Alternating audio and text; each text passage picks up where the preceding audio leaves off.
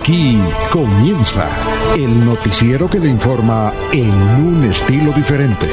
Últimas noticias. Últimas noticias.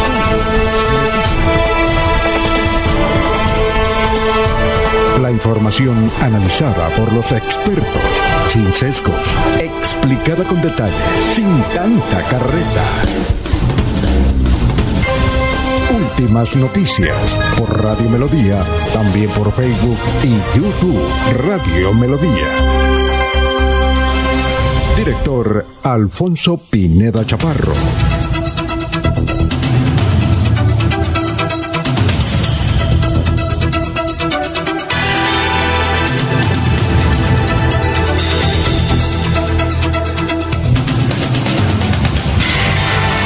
Gracias a Dios estamos con ustedes. Hoy el lunes 7 de febrero del 2022, bajo la lluvia. Está lloviendo en varios sectores del departamento de Santander, fuerte. Ya ha amainado, como dicen nuestros campesinos, la lluvia. Eh, estamos mirando aquí los portales de los cuerpos de emergencia, de socorro, defensa civil, la Cruz Roja, los bomberos las oficinas de riesgo y se señala que pues algunos sectores han comenzado a inundarse por los fuertes aguaceros, sobre todo en el norte, al occidente de Bucaramanga, en sectores de Girón, de Florida Blanca. Las alarmas están prendidas y están todos pendientes. Gracias por escucharnos. Nos abre el micrófono Anulfo Botero Carreño. Son las 5 de la mañana, 5 minutos, empezando esta semana de febrero. Estamos en plena época electoral. Truena. Se sienten aún aquí metidos en esta espectacular cabina cubierta con todo y si alcanzan a escuchar los truenos, ¿cómo será de duro? ¿Cómo serán de fuertes? Eh, hacía tiempo, le comentaba aquí a Don no llovía tan duro en la madrugada en la ciudad de Bucaramanga. Esperemos que nuestra naturaleza se comporte bien y no haya estragos. Suponemos, dice aquí un señor eh, informándonos, dice, aquí las bateas en la carretera Bucaramanga-Girón están prácticamente obstaculizadas. Bucaramanga-Girón, Bucaramanga, perdón, Bucaramanga-San Gil. Bucaramanga-San Gil, el sector de Pescadero y en otros lugares. Vamos a ver qué pasa. Son las 5 de la mañana, 6 minutos. Vean, no nos llegaron las efemérides de la niña Jenny de Medellín pasaría. Debe ser que está lloviendo. Allá también. y se le dañó el satélite. Son las 5 de la mañana, 6 minutos. Vamos a saludar en esta mañana, en esta mañana mojaita, a nuestros compañeros que ya están aquí en la mesa virtual de Radio Melodía. Laurencio Gamba está en Últimas Noticias de Radio Melodía 1080 AM. Hola, don Laurencio, ¿cómo se encuentra? ¿Por allá aún llueve? Alfonso, buen día para usted y todos los oyentes. Sí, señor, por este sector también está intensa la lluviosidad y los truenos, como se dice y como dijo usted, aquí se escuchan, acaba de sonar uno que disparó las alarmas de los vehículos. Pero las autoridades se encuentran en máxima alerta en la región por la muerte del patrullero de la Policía Nacional en El Cerrito. Ayer fue su funeral en Sabana de Torres. Asistieron las autoridades regionales. En Cimitarra, el gobernador Mauricio Aguilar Hurtado se reunió con el nuevo alcalde Henry Riaño Castillo. Acordaron la realización de varias obras para la región. Intensas actividades cumplieron este fin de semana todos los candidatos al Senado y Cámara que tienen como origen del departamento de Santander. Por ejemplo, Elisa Domínguez de Rueda. En Girón lanzó las dos candidaturas, la de José Alfredo Marín y de Luis Eduardo Díaz Mateos. El sábado en la mañana Precisamente el aspirante también a la Cámara, Héctor Guillermo Mantilla, estuvo en, pie de cuesta en la celebración eucarística por la salud del exalcalde Chucho Becerra. Los demás eh, también participaron en una serie de actividades. El Centro Democrática se reunió también aquí en Bucaramanga con su máximo orientador. Ante las altas temperaturas y calor, las autoridades han recomendado buen uso del agua, a pesar de la lluvia que está afectando varios sectores de Santander, particularmente en el área metropolitana. Pero de todas maneras hay que utilizar bien el agua. Jessica Viviana Moreno Martínez, coordinadora de pasaportes de la gobernación de Santander, tiene un mensaje en virtud que hay mucha queja que están pagando 250 mil, 350 mil por la expedición de un pasaporte, pero por lograr eh, la casilla. Aquí está precisamente esta funcionaria del orden departamental. La Oficina de Pasaportes de Santander, ante el aumento de denuncias por estafa, se permite informar lo siguiente. Las citas para tramitar su pasaporte es totalmente gratis. Hoy ratifico mi mensaje a todos los usuarios de no caer en la trampa y no pagarle a terceros por un servicio que es totalmente gratuito. Señor usuario, si conoce algún caso o ha sido víctima de estafa por los tramitadores, lo invito para que haga su respectiva denuncia ante la Fiscalía General de la Nación marcando desde su celular 122 o en el portal de la Policía Nacional a denunciar.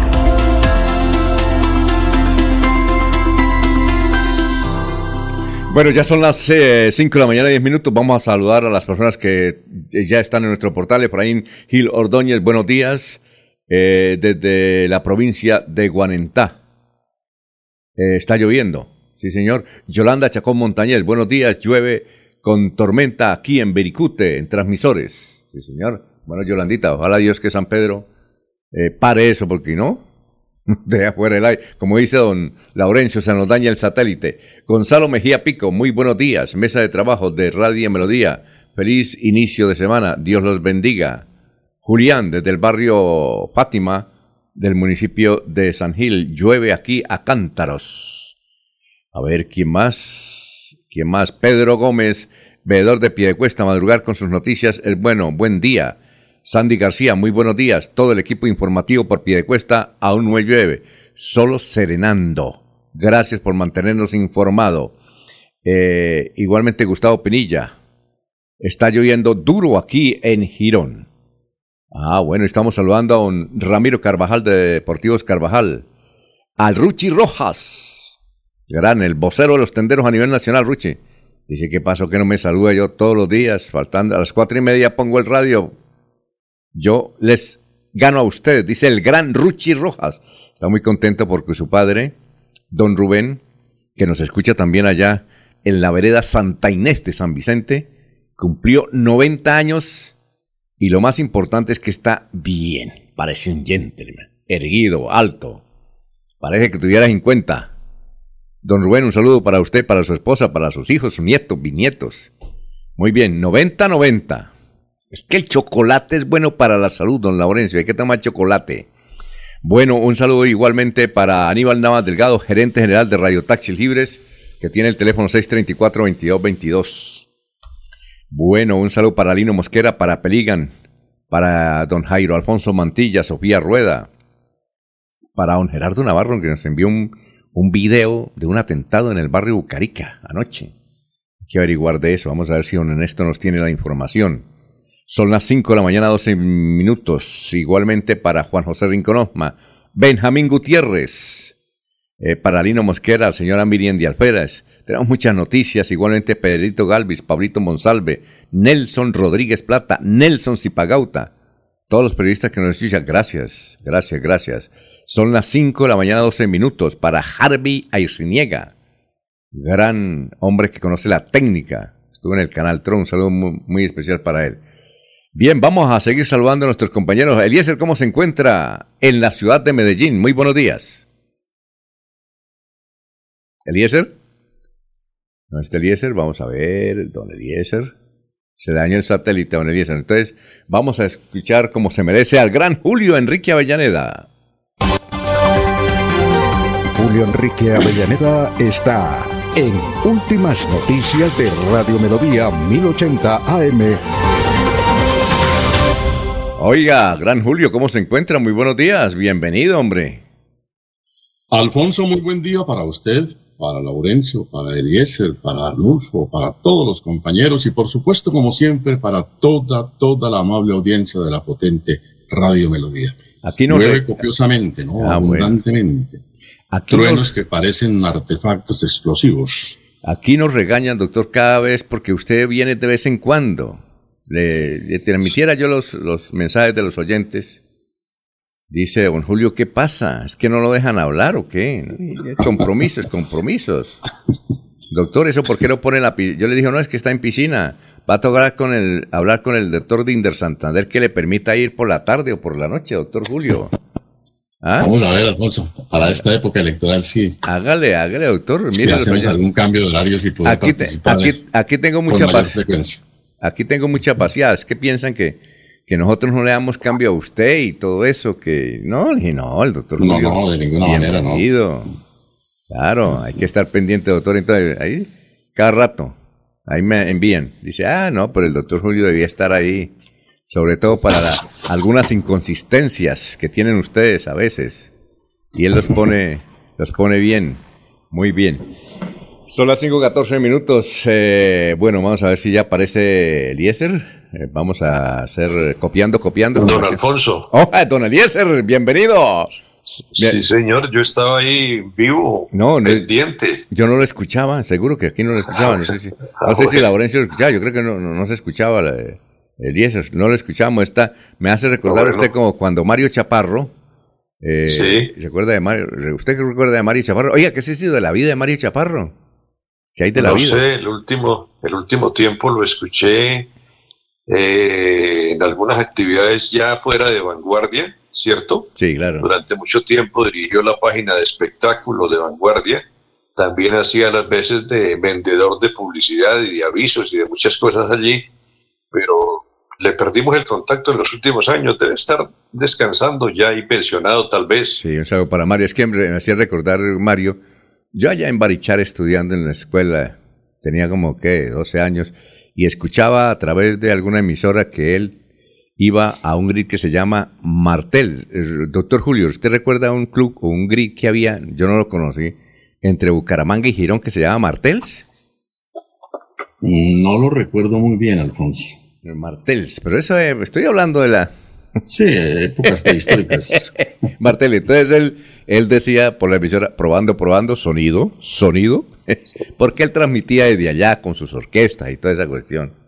Y como en Barichara el único, eh, eh, lo único que teníamos, no había in- Instagram, no había Twitter, no había, la televisión era, el que tenía televisor era mucho, mi papá sí Privilegiado. privilegiado, ahí los vecinos, Sí. un vecino, ah, teníamos un vecino rico que tenía televisor, entonces nos tocaba ir allá a mirar en blanco y negro. Pero sí teníamos un radio grande, Philips. Tremendo, eso, eso, eso parecía una cómoda, ¿no? Y, ahí- y por ahí escuchábamos a Radio Atalaya, que era la única emisora que entraba, y con la otra, Radio Bucaramanga. No más, esas dos. Y una del Socorro, José Antonio Galán, nada más. Sí. Entonces Radio Atalaya eh, retransmitía todo. Y entonces escuchábamos cada vez que eh, iban, creo que los hispanos y los melódicos, o venían aquí a Bucaramanga, el que transmitía era Mario Chaparro. Y entonces él siempre, cuando iba a empezar la transmisión, se escuchaba probando, probando, sonido, sonido. Sonido 1, 2, 3, 1, 2, 3. ¿Qué tiempo es aquello, no, Eliezer?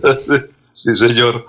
Bueno, yo les saludo desde el municipio de Florida Blanca. Estoy Ah. en el sector de Provenza, don Alfonso. Ah, muy bien, usted sí, sí trabaja duro, ¿no? Ese Bueno. hombre que recorre todo, todo el mundo, además, ¿no? Bueno, no tanto, don Alfonso, pero bueno. Bien. Eh, el clima hoy amanecemos con fuerte lluvia. Eh, más o menos hace unos 45 minutos nos dejó en pie un trueno con una fortaleza, como dice el doctor, como una explosión. Eh, esa, esa tempestad en seco, pero luego, unos 20 minutos después, comenzó la lluvia en todo este sector aquí de Provenza. Tenemos lluvia permanente que golpea los ventanales del lugar donde estamos eh, residenciados con mi hija aquí en, en Provenza. El clima, vamos al clima en la ciudad de Medellín, 18 grados centígrados a esta hora, eh, 26 era la temperatura máxima de la capital de la montaña. En el Socorro, el clima, en este instante hay lluvia en el Socorro, 19 grados centígrados, la temperatura máxima será de 30 grados en la capital comunera. En Málaga, En Málaga tenemos 13 grados, no llueve en Málaga. 24 será la máxima de la capital de la provincia de García Rovira. En la ciudad de Barranca Bermeja tenemos 24 grados centígrados, la máxima será de 37 grados en Barranca Bermeja. En el municipio de San Gil, en este instante 19 grados centígrados, 32 será su temperatura máxima. En la ciudad de Vélez, en este instante 11 grados centígrados, la máxima será de 23 grados en la ciudad de Vélez. En Bogotá, el clima en la capital del país, 10 grados centígrados en el instante, 22 será su temperatura máxima.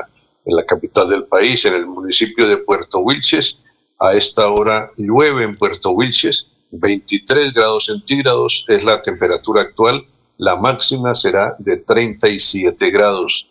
Y en la ciudad de Bucaramanga llueve en algunos sectores, en Bucaramanga, en Girón, en Florida Blanca. La temperatura en este momento en la meseta es de 20 grados centígrados y la máxima será de 30 grados, don Alfonso. Bueno, aquí nos dice Alberto Díaz Aguirre, los saludos desde Ocamonte. Un saludo muy especial a don Eliezer Galvis, que lo vi en Facebook muy bien acompañado. Ah, ¿no viste el perfil de Facebook? Y don Alberto, ¿y con quién está? ¿Con el alcalde de Medellín o, el gobernador de Antioquia? ¿O, o, o Jay Balvin? ¿No? ¿O Maluma? estoy con la estoy con la reina de mi corazón. Ah, sí, yo no he mirado. ¿Y eso quién es? ¿Su hija o qué? Voy a mirar. Eh, porque mi reina, la reina de mi corazón es mi nieta. Pero a ver. Ah, a ver, ¿con quién está? Voy a mirar, a ver. Alfonso. ¿Qué pasó? Alfonso. Alberto Díaz. ¿Ah? El saludo del doctor Julio con la frase del día y con la parte.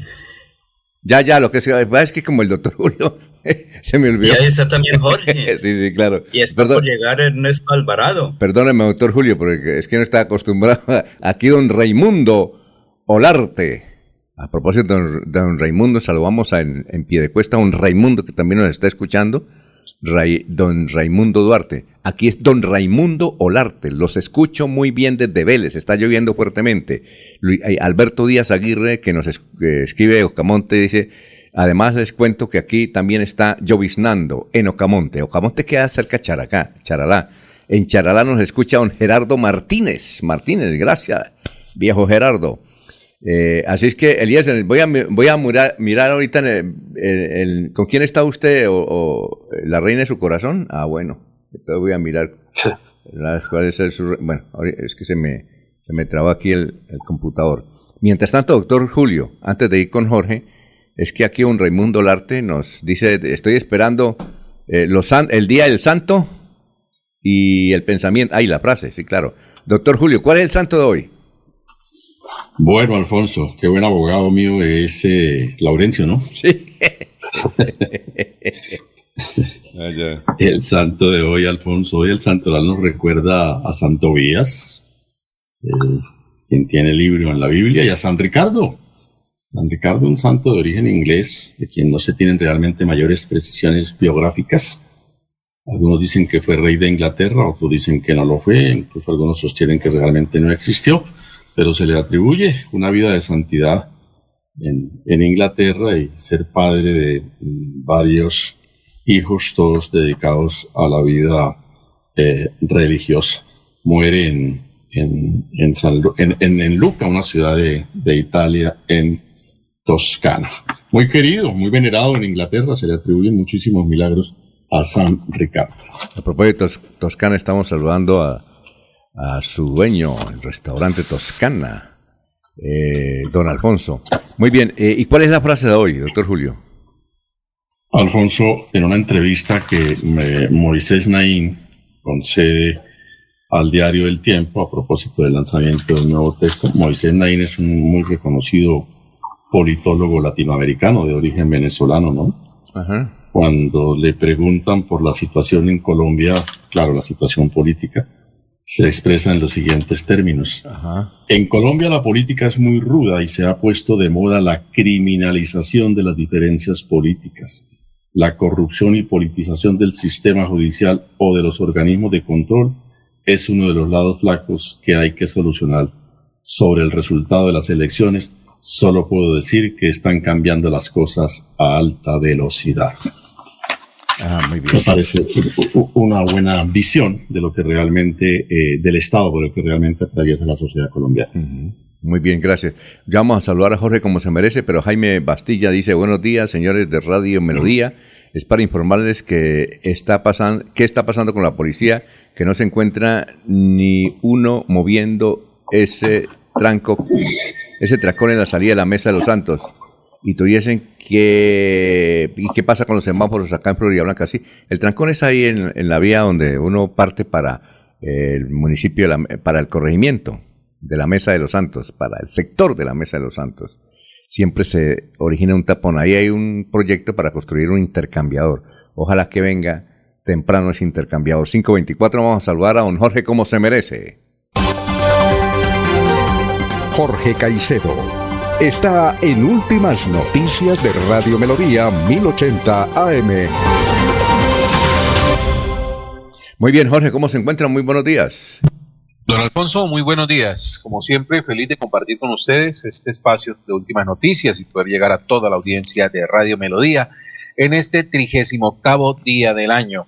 Una cifra que es noticia a esta hora mm, son los 50 años que cumple en el mercado colombiano un producto que se ha convertido en ícono de nuestra nación, no solamente en Colombia, sino en los 90 países donde llega, eh, donde se exporta esta la golosina. Se trata de el bombombún. Don Alfonso, 50 años cumple bombombún y llega a 90 países en, eh, a donde se exporta, entre ellos China, Nueva Zelanda, Islas Fiji, Madagascar, Sierra Leona, Costa de Marfil, Emiratos Árabes, además de todas las naciones de América y algunas de Europa y Asia. Así que felicitaciones a Bom Bom por sus 50 años en el mercado. Eh, y eso es de Cali, ¿no?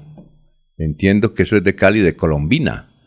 Los dueños de Colombina cuentan la historia, que en esa época estaban desesperados porque comenzaron a llegar los dulces de, del extranjero y les iba a acabar la competencia. Estaban desesperados y de ahí nació el bombombún. ¿Ah? Vea usted les, y les arregló el día y el mundo y, a la empresa. Evidentemente el bombombún. Yo pensé que el bombombún era de Estados Unidos, ¿no? Es de, de Cali, Colombia. La debe tener que como unos 100 años esa empresa, ¿no? La colombina. Porque uno, uno decía, era, es que yo pensé que el producto, de es decir, el, el genérico era colombina, ¿no? Colombina es por la empresa que le pusieron, por ser Colombia. Exactamente. Pero en Barichara lo primero que llegó fue la colombina, ¿no? La colombina. El bombombún no alcanzó a llegar. Bien.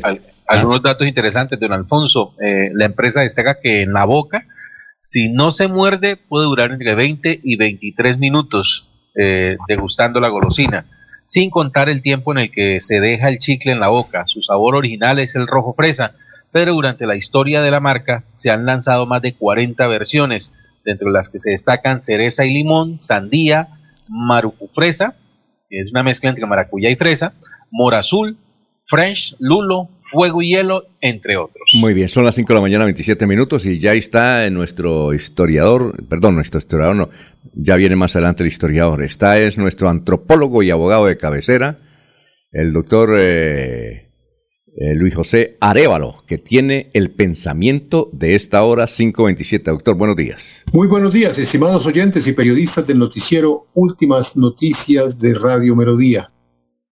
Feliz semana para todos. La reflexión del día de hoy la encontré en un portal llamado Una cita con la vida, y es del escritor Mario Benedetti, quien algún día manifestó lo siguiente. No, no sufro de amnesia solo me acuerdo de lo bonito y de lo que quiero acordarme. Se llama memoria selectiva y es muy saludable tenerla. Muy bien. Mario Benedetti.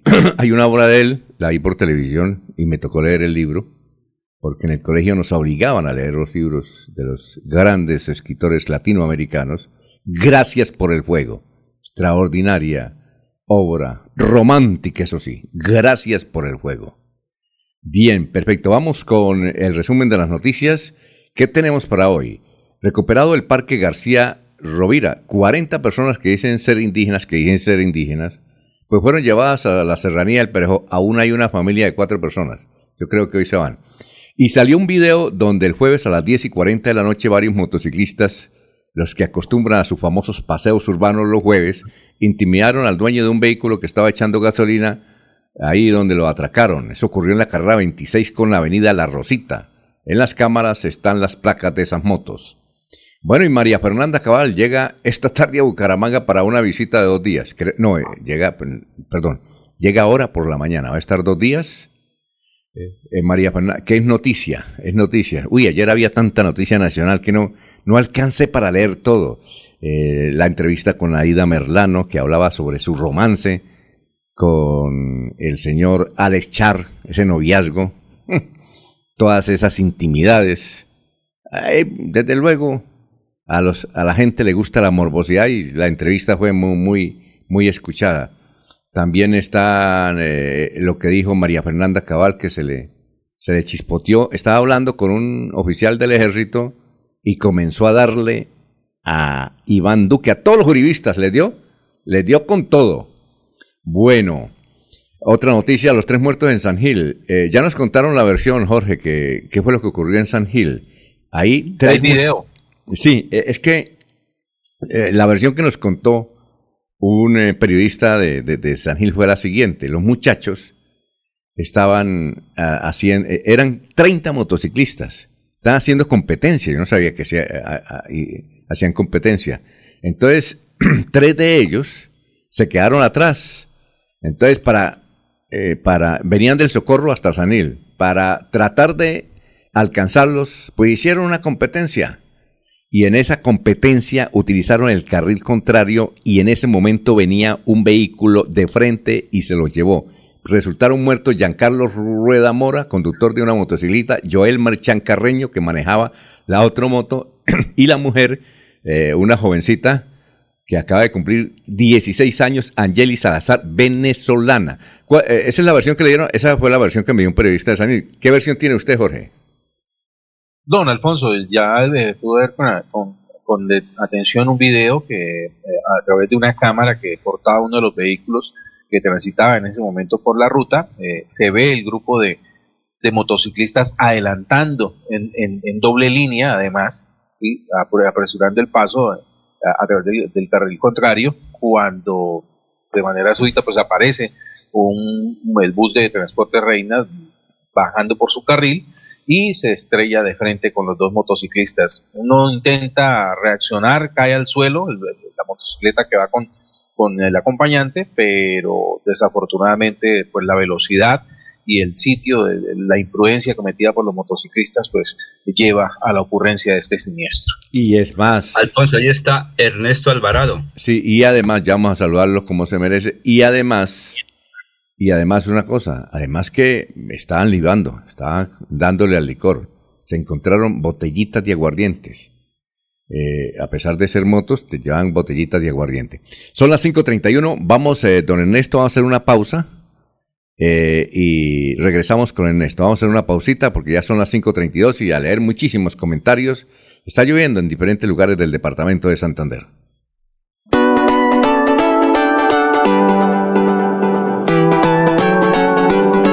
Melodía, Melodía, Radio Sin Fronteras. Escúchenos en cualquier lugar del mundo. Melodíaenlínea.com es nuestra página web. Melodíaenlínea.com, señal para todo el mundo. Señal para todo el mundo. Radio sin límites, Radio sin fronteras. Radio Melodía, la que manda en sintonía.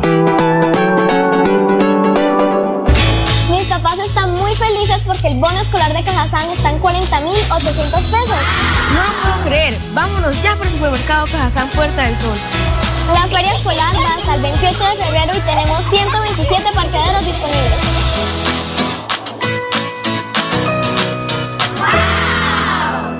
Yo sé que es lo bueno.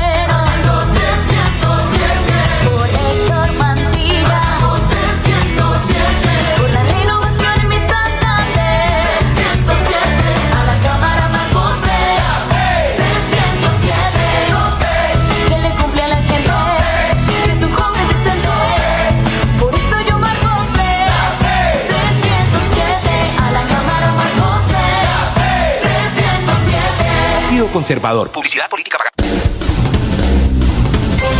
Se va la noche y llega últimas noticias. Empezar el día bien informado y con entusiasmo.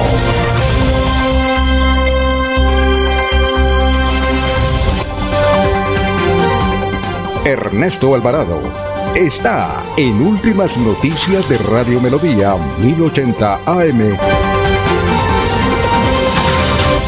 Eh, vamos a saludar a Ernesto, pero antes aquí dice, así es Florida Blanca, es un perfil, dice, buenos días. A Barichara con seguridad llegaron primero las colombinas de Coco del Socorro, no, señora, llegaron fue las colombinas de Colombina. No creo que del Socorro no, del Socorro llegaba, era otro dulce. Eh, López López, muy buenos días, estoy aquí cerca de Eliezer desde Provenza. Y don Gustavo Pinilla nos dice que el grill era el grill Martel, que daba donde funcionó Radio Guía. ¿Y dónde funcionó Radio Guía? Donde queda la sede de Servientrega, entre Bucaramanga y Girón. Don Ernesto, tenga usted muy, pero muy buenos días, muy buenos días, ¿cómo se encuentra? Alfonso, compañeros oyentes, buenos días, me alegra mucho saludarlos. Bien, gracias a Dios. Por aquí, por eh, el sector de Florida Blanca, llovió en las primeras horas de la madrugada. A esta hora sigue lloviendo, pero ya eh, moderadamente, afortunadamente. Oye, Ernesto, es Eh, que don Gerardo Navarro, salud para don Gerardo, nos, nos envió un video anoche diciendo atentado en Bucarica y manda unas, un eh, sí, manda un video, pero no sabemos qué fue lo que ocurrió. ¿Sabe usted de qué se trata? Sí, todo parece indicar que fue atacado con arma blanca un sujeto sobre el sector de Bucarica, de, que dicen que finalmente perdió la vida. Esa es la información que nos ha llegado durante las primeras horas de la mañana. Lo que se ha presentado en este sector, dicen que fue en el sector 5, frente al bloque 11. Eh, eh, dicen que al parecer un joven que se movilizaba en una motocicleta eh, fue atacado. Mm, Al ser trasladado a un centro clínico de la ciudad, el hombre falleció. Es la información que nos hacen llegar a esta hora. Ah, bueno. ¿Y qué más, don Ernesto?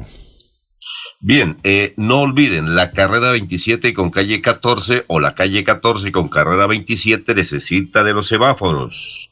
Urgente. Todos los días hay accidentes y nadie le pone cuidado. ¿Por qué no se declaran los semáforos? Es la gran pregunta. Y quiero contarles que en Girón parece que llegará una buena noticia porque se reiniciarán las obras de la clínica de esta localidad que actualmente se encuentran suspendidas. Dicen las autoridades que en los próximos días ya empezará eh, la obra y que los gironeses tendrán la oportunidad de disfrutar de esta clínica. Eh, dicen que los recursos fueron asignados el 28 de diciembre del año anterior y que ya está todo cuadrado con el ministerio para que se haga esta obra. Eh, en los próximos días se estará reiniciando la obra y la idea es que el cronograma empiece a caminar y se termine entre 12 y 14 meses. Eh, manifiestan las autoridades que esta clínica de Girón contará con muchos servicios que beneficiará a los habitantes de esta población y seguramente a los del área metropolitana. Ojalá esto sea una realidad. Muy bien, eh, Manuel José Mejía Reyes de Barranca Bermeja dice, las chupetas de forma con- cónica eran dulces de diferentes sabores y colores, como estamos hablando de la colombina. Y desde Suratá nos dice William Niño, Provenza es de Bucaramanga. ¿Alguien dijo que era de Florida? No. Provenza es de Bucaramanga. Que pasa Tal, vez yo, Ah, Alfonso, tal vez yo. pero que hay pegadito, ¿no? Que hay pegadito. Estamos en el límite, estamos en el límite, sí. Sí, sí, sí, sí. Alfonso, y esa colombina que le hicieron referencia de Coco, del Socorro, es muy tradicional en la provincia comunera. Es también una, es una colombina antigua, se consigue en las tiendas, en la plaza de mercado, y se consume, repito, bastante en toda la provincia comunera. La gente las lleva también como souvenir, como recuerdo, las piden, las reclaman eh, las personas que están fuera del país, las colombinas de coco del socorro. Y ahora Eh, que... oígame, y hablando, de- y hablando También, de eh, colombinas, Ernesto recuerda unas importantes de Moniquera. Recuerde que cuando Claro. Ernesto va, Moniquera nos trae. Sí, sí, en Moniquirá, y eso lo debe recordar, eh, pues Laurencio naturalmente. En Moniquirá, eh, allá había una fábrica de colombinas, eran colombinas de coco, creo que sigue existiendo, aunque ahora se hacen en diferentes partes. Sobre esa región también son muy conocidas las tradicionales colombinas de coco. De, de vez en cuando, de cuando en vez, cuando vamos por ahí traemos y la gente sigue pidiendo. Muy bien.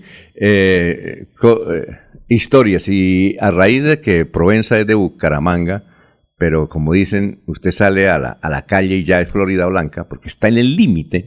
Recordamos que una vez eh, estuvimos en Leticia porque nos invitó, estuvimos allá una, en una oportunidad, había un congreso de periodistas también, y había un señor que trabajó en Telecom, aquí Bucaramanga, no recuerdo el nombre, que fue... Mm, eh, fue locutor y fue comentarista deportivo, que él ya murió, que él se fue a vivir allá a Leticia y en Leticia fue directivo de la Cámara de Comercio y nos invitó a la casa de un amigo y la casa en Tabatinga, ahí cerca de Leticia, pues una parte, la, el dormitorio quedaba en Colombia y los otros cuartos quedaban en Brasil, imagínense. Era curioso esa casa, no sé si todavía existía, esas casas amplias allá en, en Tabatinga. Entonces, en, él vivía, pues, de luego con su esposa, en, en, Colombia y sus hijos vivían en Brasil, porque los cuartos eran en Brasil, ¿qué tal, no? Es que no recuerdo. Tengo el, tengo el nombre del periodista en la punta de la lengua, seguro eh, Gustavo Pirilla nos puede, nos puede ayudar, trabajó eh, en Telecom aquí en Sí, claro, claro, y entonces en un congreso de periodistas eh, por allá nos, lo encontramos y dijo, oiga, yo soy, y era directivo de la Cámara de Comercio, era directivo de la Cámara de Comercio. Y nos, mm, yo le dije, ¿qué curiosidades hay? Porque le, a mí, entonces dijo, camínele, le digo, ¿qué curiosidad hay? Inclusive tomamos fotos y todo eso. Él ya murió, él ya murió, era directivo de Telecom, trabajaba con Papo Díaz. Y me lo presentó, fue Papo Díaz, que también murió. Muy bien, son las 5 de la mañana, 40 minutos. Jorge Dulcey dice, hola, muy buenos días desde la ciudad de Arauca. Uy, abrazo grande a todos mis paisanos, Jorge. ¿Cómo estará Arauca? Unas crónicas en el Washington Post diciendo que eh, Arauca realmente en el Washington Post, que eran ciudades donde se enfrentan todos a bala. Sí, todos a bala. que ¿Cómo está la situación, Jorge? Y nos gustaría que si les puede enviar un audio o dar un teléfono para llamarlo y entrevistarlo, porque en Arauca están dando y en el Washington Post, uno de los artículos centrales este fin de semana, fue el horror que hay en Arauca. Según ese artículo, allá es la coca. Dice que la mejor coca del mundo está en el Catatumbo. Y eso, pues, eh, y desde luego, desde el Catatumbo hasta Arauca, pues están dando bala. Y sobre todo que están matando gente que supuestamente es informante. Entonces hay eh, son dos grupos, el LN por una parte y el Frente 10 de las FARC por otra parte. Y entraron los señores del cartel de, de México, de Sinaloa, y se están dando balas los tres, imagínense, se están dando balas los tres, siguen. No sé qué pasa, pero desde que Washington Post relata esas crónicas increíbles y realmente de, de mucha violencia. Jorge, gracias por escucharnos en Arauca. Muy bien, vamos ya con el historiador. Bueno, ahí está el historiador, son las 5.42 minutos, vamos a ponerle cuidado a Carlos Augusto González. Muy buenos días. Buenos días a la mesa de trabajo y a los oyentes. Hace 50 años esta fue la noticia más importante en Santander. El alcalde de Bucaramanga, José Luis Mendoza Cárdenas, inauguró el alumbrado público para el barrio Pablo VI el mandatario estuvo acompañado por el secretario de Obras Públicas, Gonzalo Romero, el jefe de Relaciones Públicas de la alcaldía, Luis Enrique Figueroa, y el promotor de Acción Comunal Municipal, Libardo Quijano. Al vencerse el plazo fijado por el Intra para el registro de las empresas de taxis en Bucaramanga, solo tres cumplieron con los requisitos exigidos. Una de ellas fue Taxis Libres S.A. Y hace 25 años fue noticia lo siguiente. El director general del Departamento Administrativo de Seguridad, Mayor General Luis Enrique Montenegro Rinco, designó al abogado Germán Torres Prieto al frente de la dirección regional de dicho organismo. Quedaron estancadas las negociaciones del pliego de peticiones laborales entre el sindicato de las empresas públicas de Bucaramanga y directivos de la entidad, luego de que después de 40 días de diálogo solo se lograra acuerdo en el incremento salarial. Cordial saludo a todos. Siga usted, don Alfonso. Muy bien, gracias. A ver, Eliezer, ¿qué recuerda usted de esas noticias? Bueno, eh, grato saber que Taxis Libres, pues, tiene más de 50 años, ¿no? Una empresa de, de, los, de la movilización del servicio público a través del taxi en Bucaramanga. Aníbal, y no sabía que, no sabía, Alfonso. un saludo para don Aníbal Navas, que es el fundador de Taxis Libres. decir? No sabía, don Alfonso, que, que Figueroa trabajó también en la alcaldía de Bucaramanga. y lo citan como, como el jefe de protocolo de José Luis Mendoza. Sí, es que cuando eso, cuando eso, eh, Luis Enrique Figueroa era jefe de protocolo y prensa de la alcaldía de Bucaramanga. Cuando eso no había oficinas de prensa. Y era el jefe de protocolo de la gobernación. Sí. cuando se podían ganar dos sueldos. Y, no había Twitter ni nada de eso. no, no había redes sociales. ¿Ah? Sí, claro. Sí, claro. Claro. y eh, seguro todo lo hacía Figueroa, no el equipo de 30 o de 20 periodistas que hoy trabajan en cada una de las oficinas de prensa. Ah, no, es decir, cada secretaría tiene oficina de prensa. Cuando eso no, cuando eso Figueroa era el que hacía los comunicados, le redactaba los eh, discursos a ciertos alcaldes y a ciertos gobernadores. Yo sé que, por ejemplo, a Gómez Gómez no le hacía los discursos ni a ver, del alcalde, ni a Jaime Estrillos Nova, que fue alcalde de Bucaramanga, no le hacía los discursos. Eh, no sé a José Luis Mendoza, tal vez a los discursos esos que tocaba eh, con mucha mucha lírica. Historia. Sí, Discursos de estilo, dirían por ahí, de estilo. Yo tengo aquí un, un, un, amigo, es periodista, que es excelente para hacer discursos, que es Manuel Hernández, extraordinario, además que es un gran escritor, es un gran novelista. Ese se sienta y en cinco minutos le saca semejantes páginas literarias para que lean los discursos y son extraordinarios. Eh, ¿Algo más? A ver, don eh, doctor Julio, ¿usted qué recuerda de esas noticias? No, Alfonso, a la memoria tres eh, nombres de, de grata recordación, José Luis Mendoza, Gonzalo Romero Mantilla, hijo de doña Mariluz Romero de Mantilla. Gonzalo Romero Mantilla, ¿él era qué, qué profesión tenía? Y ingeniero o arquitecto, creo. Él fue que, el que fundó ICP Prefabricados, entiendo, ¿no? Creo que sí, Alfonso. Y el hijo, de, el, hijo de él, el hijo de él o el nieto o el hijo de él, creo que fue director nacional de la DIAN. Me mm, parece. Creo que sí, hace poco. Sí, sí, sí, sí, claro. Y por supuesto el, nombre de grata recordación para los santandereanos de, de Luis Enrique Figueroa, ¿no? Un personaje de, que caló históricamente, por lo menos en nuestras generaciones. Claro.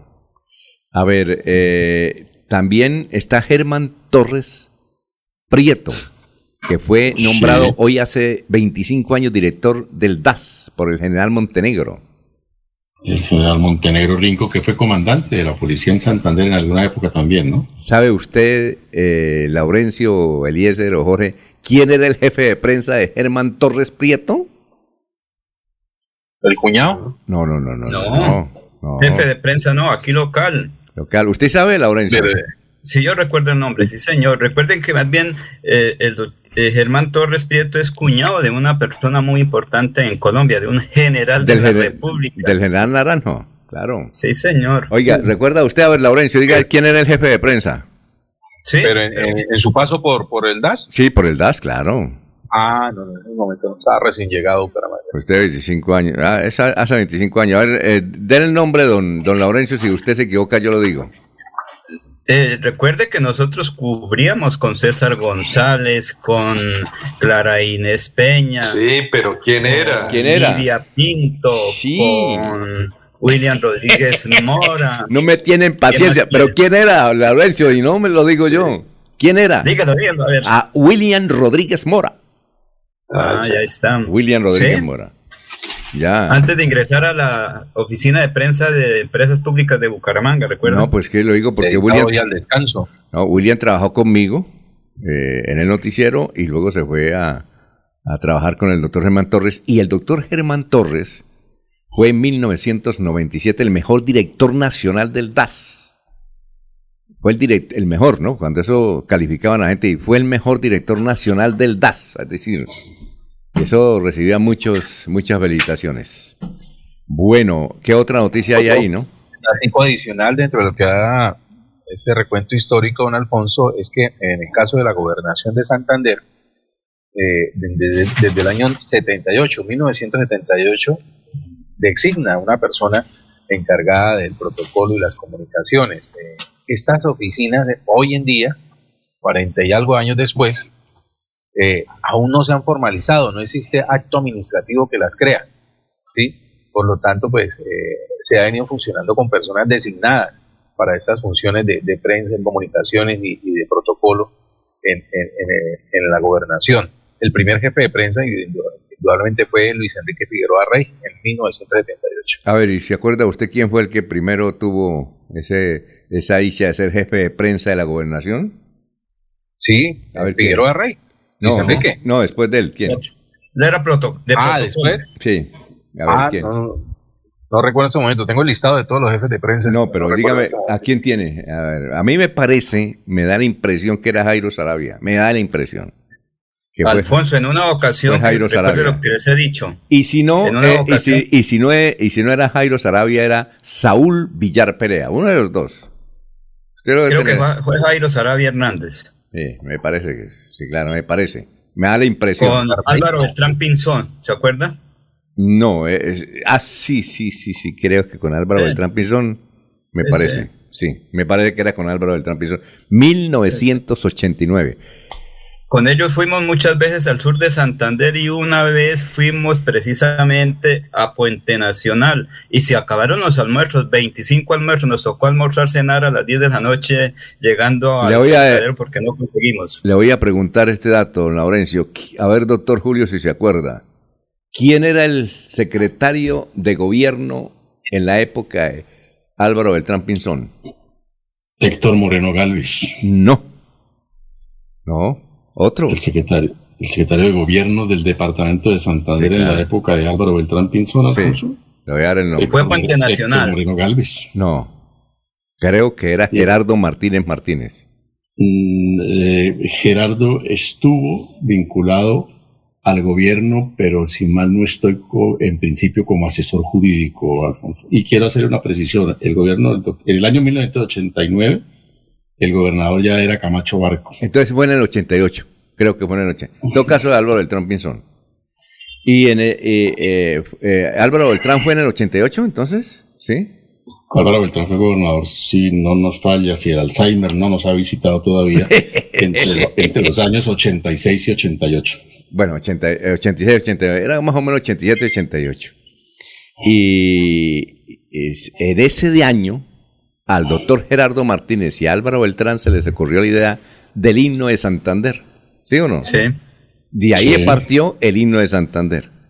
Sí. Y vea, ¿y a dónde va? Dejaron, dejaron huella, ¿no? ¿Sí? Alfonso, un tantico adicional. Por esa misma época, hace 30 años, es que su buen amigo César González ingresa a Caracol. 30 años cumplió, creo que el pasado 5 de febrero. Eh, y creo que estaba usted por allá cuando ingresó César González a la cadena. Él llegó y tenía un buen jefe. Eso sí me dijo, que, él, que le gustó mucho el jefe que tenía en esa oportunidad. Bueno, eh, es, uno, es, uno, es uno de los miembros de nuestra comunidad de periodistas antivacuna, ¿no? ¿Quién? Ah, sí, eh, César, sí. César.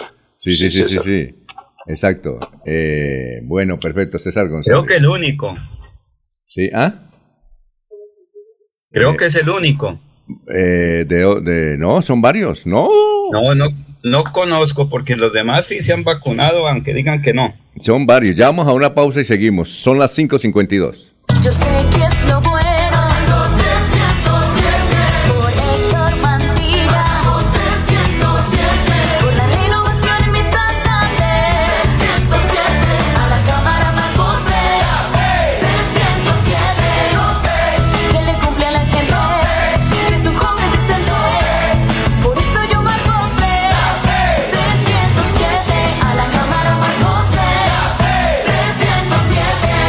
Conservador. Publicidad política pagada. Se va la noche y llega últimas noticias. Todos los días, desde las 5 de la mañana, empezar el día bien informado y con entusiasmo.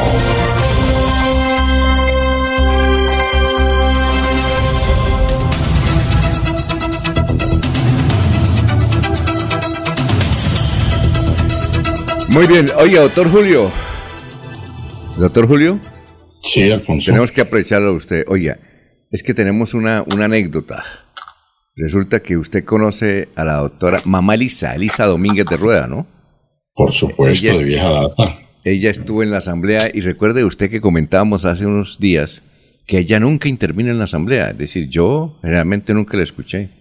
Nunca, no sé si usted la escuchó en alguna oportunidad, algún, alguna intervención de ella.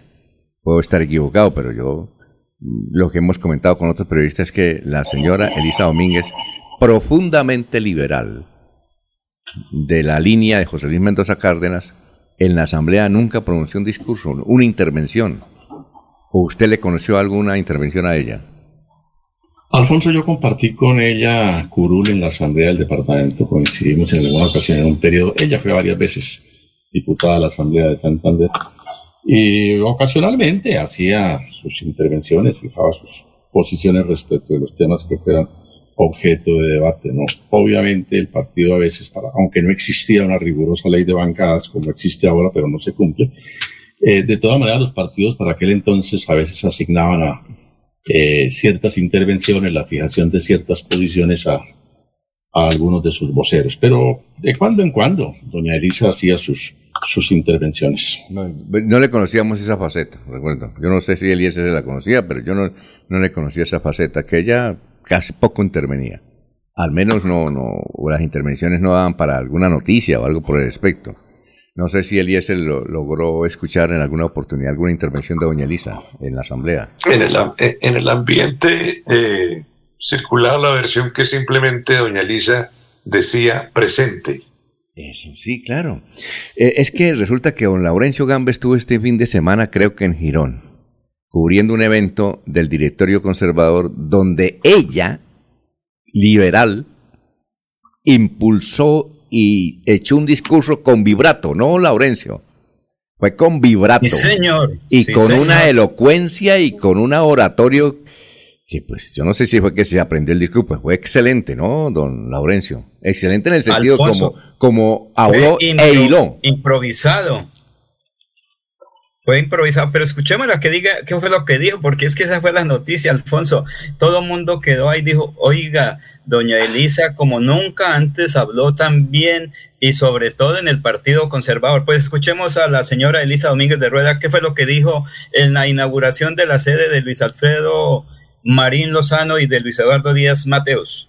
que sigamos trabajando con guerrajera para sacar adelante nuestro proyecto político al Senado de la República y a la Cámara de Representantes. Yo quiero decirles que nuestro candidato y el próximo senador va a ser el senador de Santander, el senador de Girón, el senador de Colombia.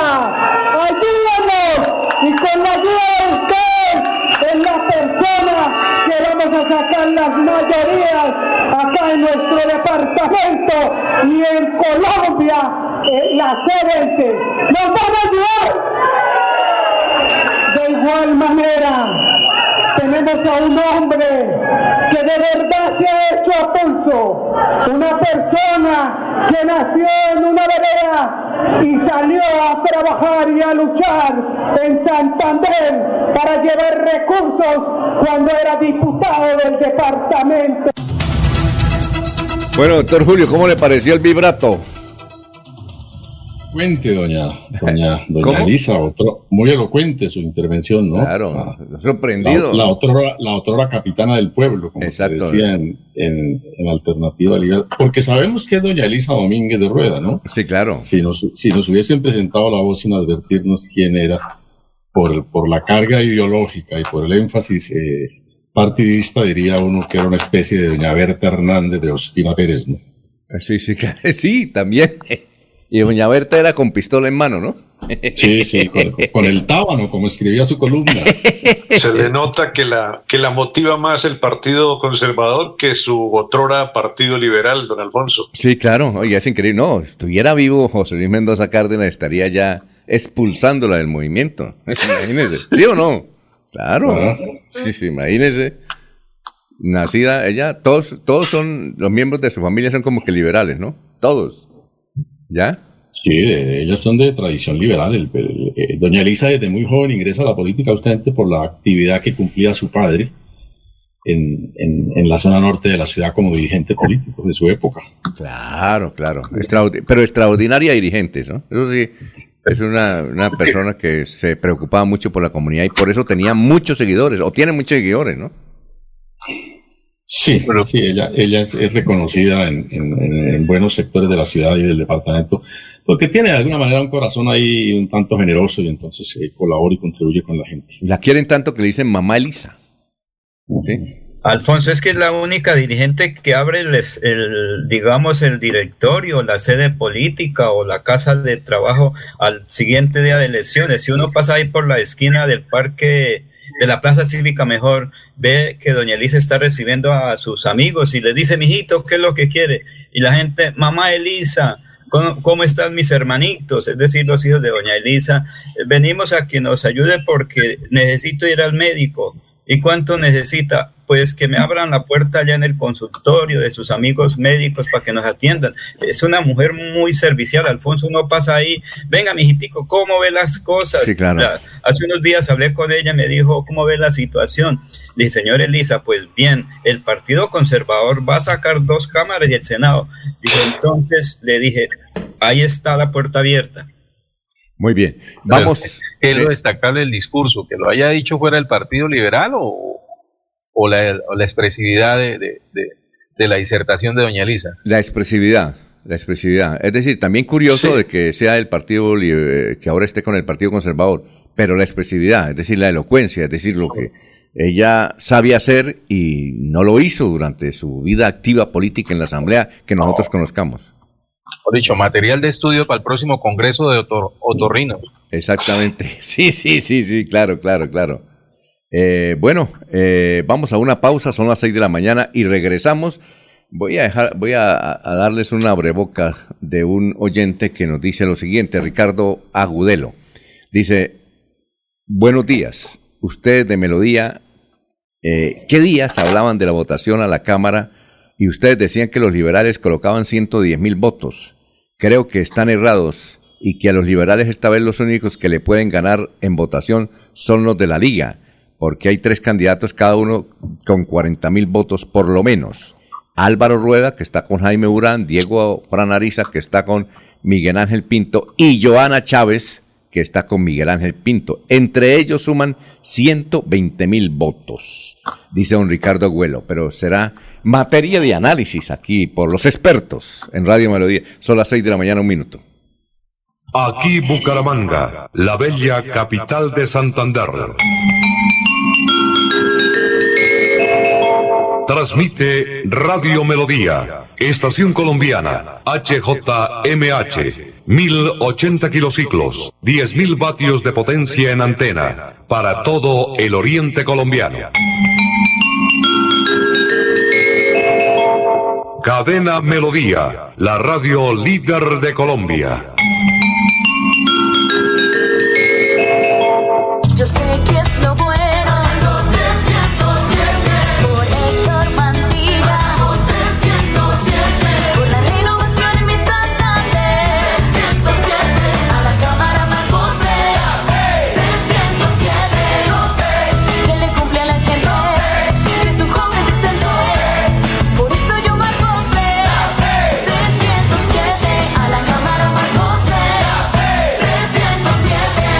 Conservador. Publicidad política pagada.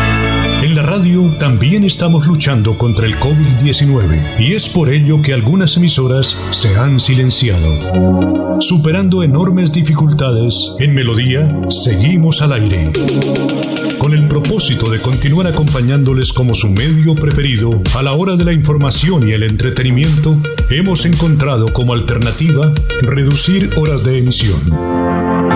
Escúchenos de lunes a viernes, de 5 de la mañana a 6 de la tarde, sábados de 6 de la mañana a 2 de la tarde, los domingos de 6 de la mañana a 12 del día. Melodía 1080 AM. En Facebook, Radio Melodía Bucaramanga. Es un compromiso de todos lograr que muy pronto nuestro mundo sea mejor que antes. En Melodía seguiremos a su lado por siempre.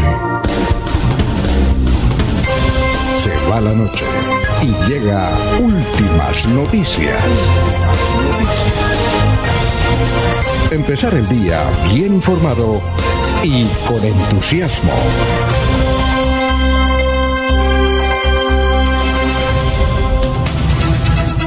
Son las 6 de la mañana y 3 minutos. Oyente, William Niño nos dice, dice, el jefe de protocolo era el Colorado Mantilla de Piecuesta, le decíamos chorizo. Bueno, son las 6 y 4. Noticias a esta hora, don Jorge, lo escuchamos. Don Jorge. Así es, don, sí, don Alfonso. Hasta hace dos días, antes que comenzaran estas lluvias que han caído en las últimas horas, eh, la fuerte sequía había obligado a que los alcaldes de ocho municipios de Santander decretaran la calamidad pública por escasez de agua potable. Según el director de la Oficina de Gestión del Riesgo de Santander, César García, la primera temporada seca del país iría hasta finales de marzo y por eso se está recomendando cuidar los eh, yacimientos de agua y las fuentes que corren por los distintos municipios. Los municipios en los cuales se, se decretaron en, en, alerta son Los Santos, Oiva, Valle de San José, Suaita, Aratoca, Barichara, Vélez y Málaga. Este racionamiento de agua en esas localidades se debe a que disminuyeron los niveles de ríos, quebradas y embalses de los cuales se surten. También se han reportado 15 incendios forestales grandes, de grandes proporciones en quema de materiales vegetales que han afectado más de 200 hectáreas. Se está haciendo un llamado a los alcaldes para activar sus planes de contingencia y realizar campañas de uso racional de agua y evitar los incendios forestales. Son las 6 de la mañana, 5 minutos, nos dice el Luis José Arevalo Durán. Profundo el contenido del discurso de mamá Elisa, del liberalismo al conservatismo, y no se ponen ni colorados. Jorge Eliezer Hernández dice, esa señora Elisa ya no mueve ni el norte, por eso se fue de los de, se fue de parte de los liberales. Ahora está con el conservatismo. Rodolfo Hernández los acabó. Y también nos dice, varios amigos han estado analizando el panorama político de los liberales. Los Durán salen por las cámaras que tienen fuera del departamento. Los Ariza salen raspando porque la bandada liberal ha migrado al azul desteñido. Además del hecho de que Rodolfo los terminó de hundir eh, en la miseria electoral. Los únicos que hacen mella son los partidos de alianza. Son las seis y seis. Don Eliezer, noticias a esta hora. Don Alfonso, hostigan a la Brigada 30 en Cúcuta durante la madrugada de hoy lunes. Las autoridades reportaron explosiones y ataques de fusil dirigidos a la base militar eh, en la ciudad de Cúcuta. La información un poco más ampliada indica que una acción violenta con fusiles y explosivos fue reportada en la capital del norte de Santander entre las 2 y las 3 de esta madrugada. Los hechos se presentaron en la Brigada 30 sin que hayan sido reportadas víctimas por parte de las autoridades militares. De inmediato la sede fue acordonada, así como ordenada una restricción vehicular en la zona con el fin de contener el ataque a la Brigada 30. Reportes señalan que fueron cuatro detonaciones las que provocaron la alarma por parte de las autoridades. Esto ocurrió esta madrugada en la capital del norte de Santander, don Alfonso. Bueno, eh, y es tan tremendo allá en Arauca la situación que cuenta la noticia de que precisamente en el Washington Post, eh, donde en español, claro está, donde dice que eh, a un distribuidor de cerveza lo, matara, lo mató el movimiento de, de, los clanes mexicanos y lo mató porque en eh, diciembre les negó la venta de cerveza. Por eso lo mataron. Y resulta que la señora del señor distribuidor de cerveza dijo, no, es que no le mandamos cerveza porque no había. En esa época había una crisis, no se conseguía cerveza colombiana por ninguna parte.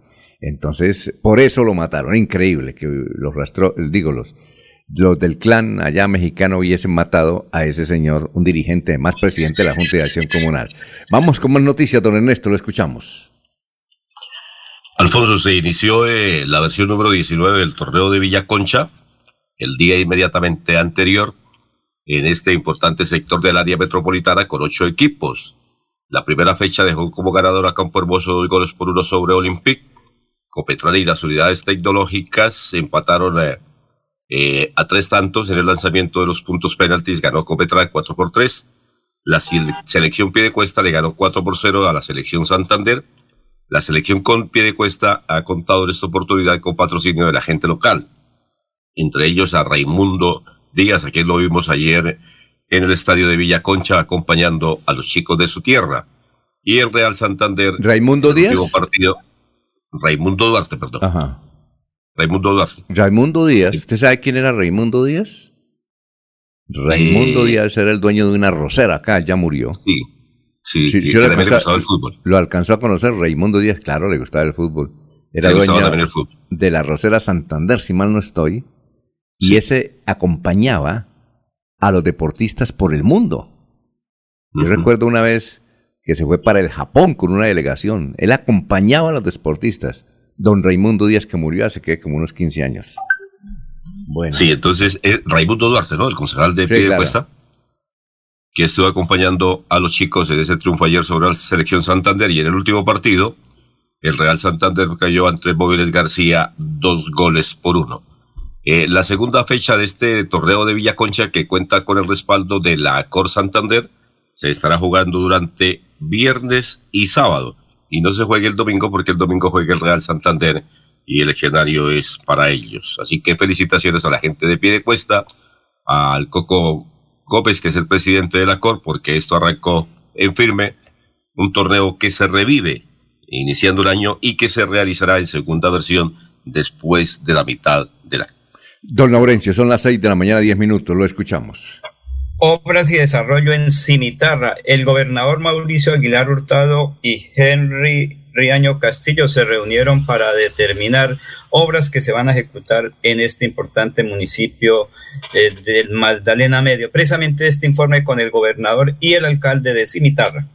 Queremos darle la cordial bienvenida al nuevo alcalde del municipio de Cimitarra, el ingeniero Henry Riaño, en la cual con el gobierno Siempre Santander articularemos todo un trabajo, planes de acción que sin duda nos permita hacer inversiones importantes en los diferentes sectores, tanto el sector rural y el sector urbano. Pero desde ya, el pacto funcional anuncia cerca de 5 mil millones de pesos para la construcción de placahuellas en los diferentes sectores rurales, para cumplirle a nuestras familias campesinas, a nuestras familias rurales, para mejorar su conectividad. Y asimismo otros proyectos que comenzaremos a articular para que podamos lograr esas grandes inversiones y oportunidades y transformar la calidad de vida de nuestras familias de Cimitarra. Bienvenido, señor alcalde. Gracias, señor gobernador. Eh, placahuellas que van a mejorar la movilidad en el sector rural.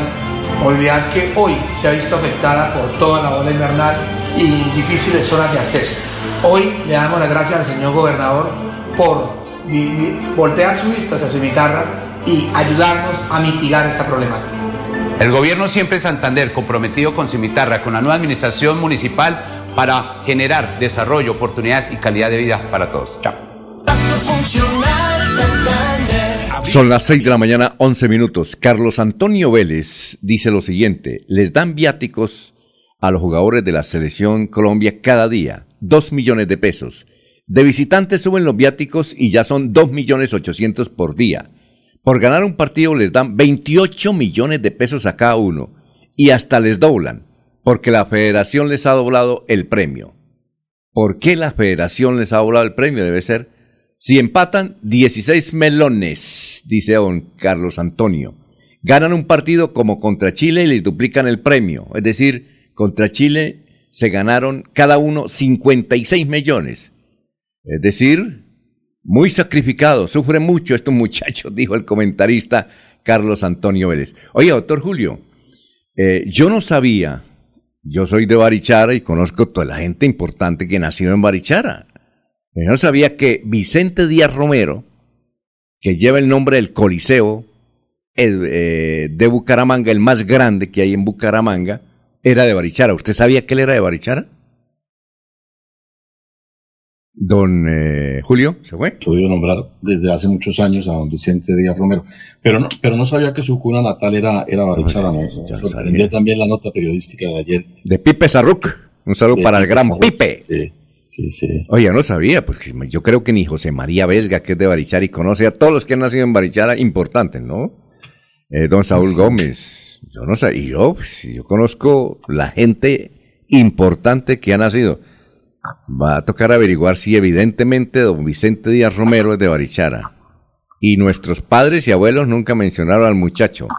Entiendo que Vicente Díaz fue también basquetbolista. Sí, yo también tengo eh, en mi mente el recuerdo de él como jugador de básquet. Y otra sorpresa, doctor. Yo no sabía que era el que había fundado el, el Café Centenario. Café Centenario. Yo no sabía, le cuento. Es decir, tengo que hablar con Pipe porque en esa sí nos, nos ganó de mano. Nos corchó a todos. Nos corchó a todos, imagínense. De Barichara son Aquileo Parra, Carlos Augusto Noriega, eh, el autor del himno de Santander, si no recuerdo, el, autor de la letra, creo, o de la música, uno de los dos es de Barichara, nacido en Barichara. Eh, a ver, ¿quién más es de Barichara? Pues, a ver, mucha gente, ¿no? José María Vesga. José María Vergas. ¿Ah? Hernán Buenahora, el ciclista de Barichara, claro. Eh, eh, Hernán Buenahora. Cabrito de Barichara. Pero que Vicente Díaz Romero de Barichara, y sí. La historia nos ha jugado una mala pasada y no y menos que él había sido el fundador del Café Centenario. ¿Usted alcanzó a conocer el Café Centenario, doctor Julio? Sí, Alfonso, sí, alcancé a conocerlo. Esa era la tría, esa era la tría anterior, ¿no? La tría de la época, sí. La tría de la época. Tengo todavía recuerdo que mi padre en algún momento ocasionalmente me llevó allá. Y, pero después, lo, porque el Café Centenario existió, claro, ya en un grado de decadencia, pero para lo que fue en su época, existió hasta hace unos 20, 25 años, si mal no estoy.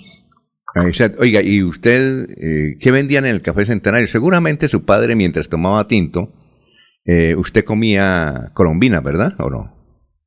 Yo, yo eh, recuerdo, Alfonso, que entramos eh, fugazmente, tal vez él a, encontrarse ahí con alguien momentáneamente, porque no fue mucho el tiempo que nos, que nos demoramos, ¿no? Pero tengo entendido, pues, que era el sitio de la tertulia, en primer lugar, de, típico tomadero de tinto, eh, había cerveza por las noches y también había servicio de restaurante. Ah, ya. Y, y, y, y, habían unos juegos, la ñonga y todo eso, ¿cierto? Ah, había mesas de billar, doctora Avellaneda, ¿cierto? Pero en los últimos años, yo no sé si para la época grande del Café Centenario, seguramente existían ya mesas de billar, ¿no? Yo, yo lo recuerdo un poco como, como lugar para tomar café, eh, pues yo llego por allá en los 80, eh, mesas de billar y peluquería. No sé si esto formaba toda parte del conjunto, ¿no? Sí, yo creo que cambió de dueños y, seguramente diversificaron, ¿sí? y generaron otro tipo de servicios. Ah, bueno. Perfecto, vamos a una pausa, son las 6 de la mañana, 16 minutos, estamos en Radio Melodía. Queremos que disfrutes de un servicio de energía confiable y de calidad. Por eso, trabajamos en el mantenimiento de la infraestructura eléctrica. Para que estés informado oportunamente de las fechas y horarios, síguenos en nuestras redes sociales o consulta toda la información en www.esa.com.co. ESA, Grupo EPM, Vigilado Superservicios.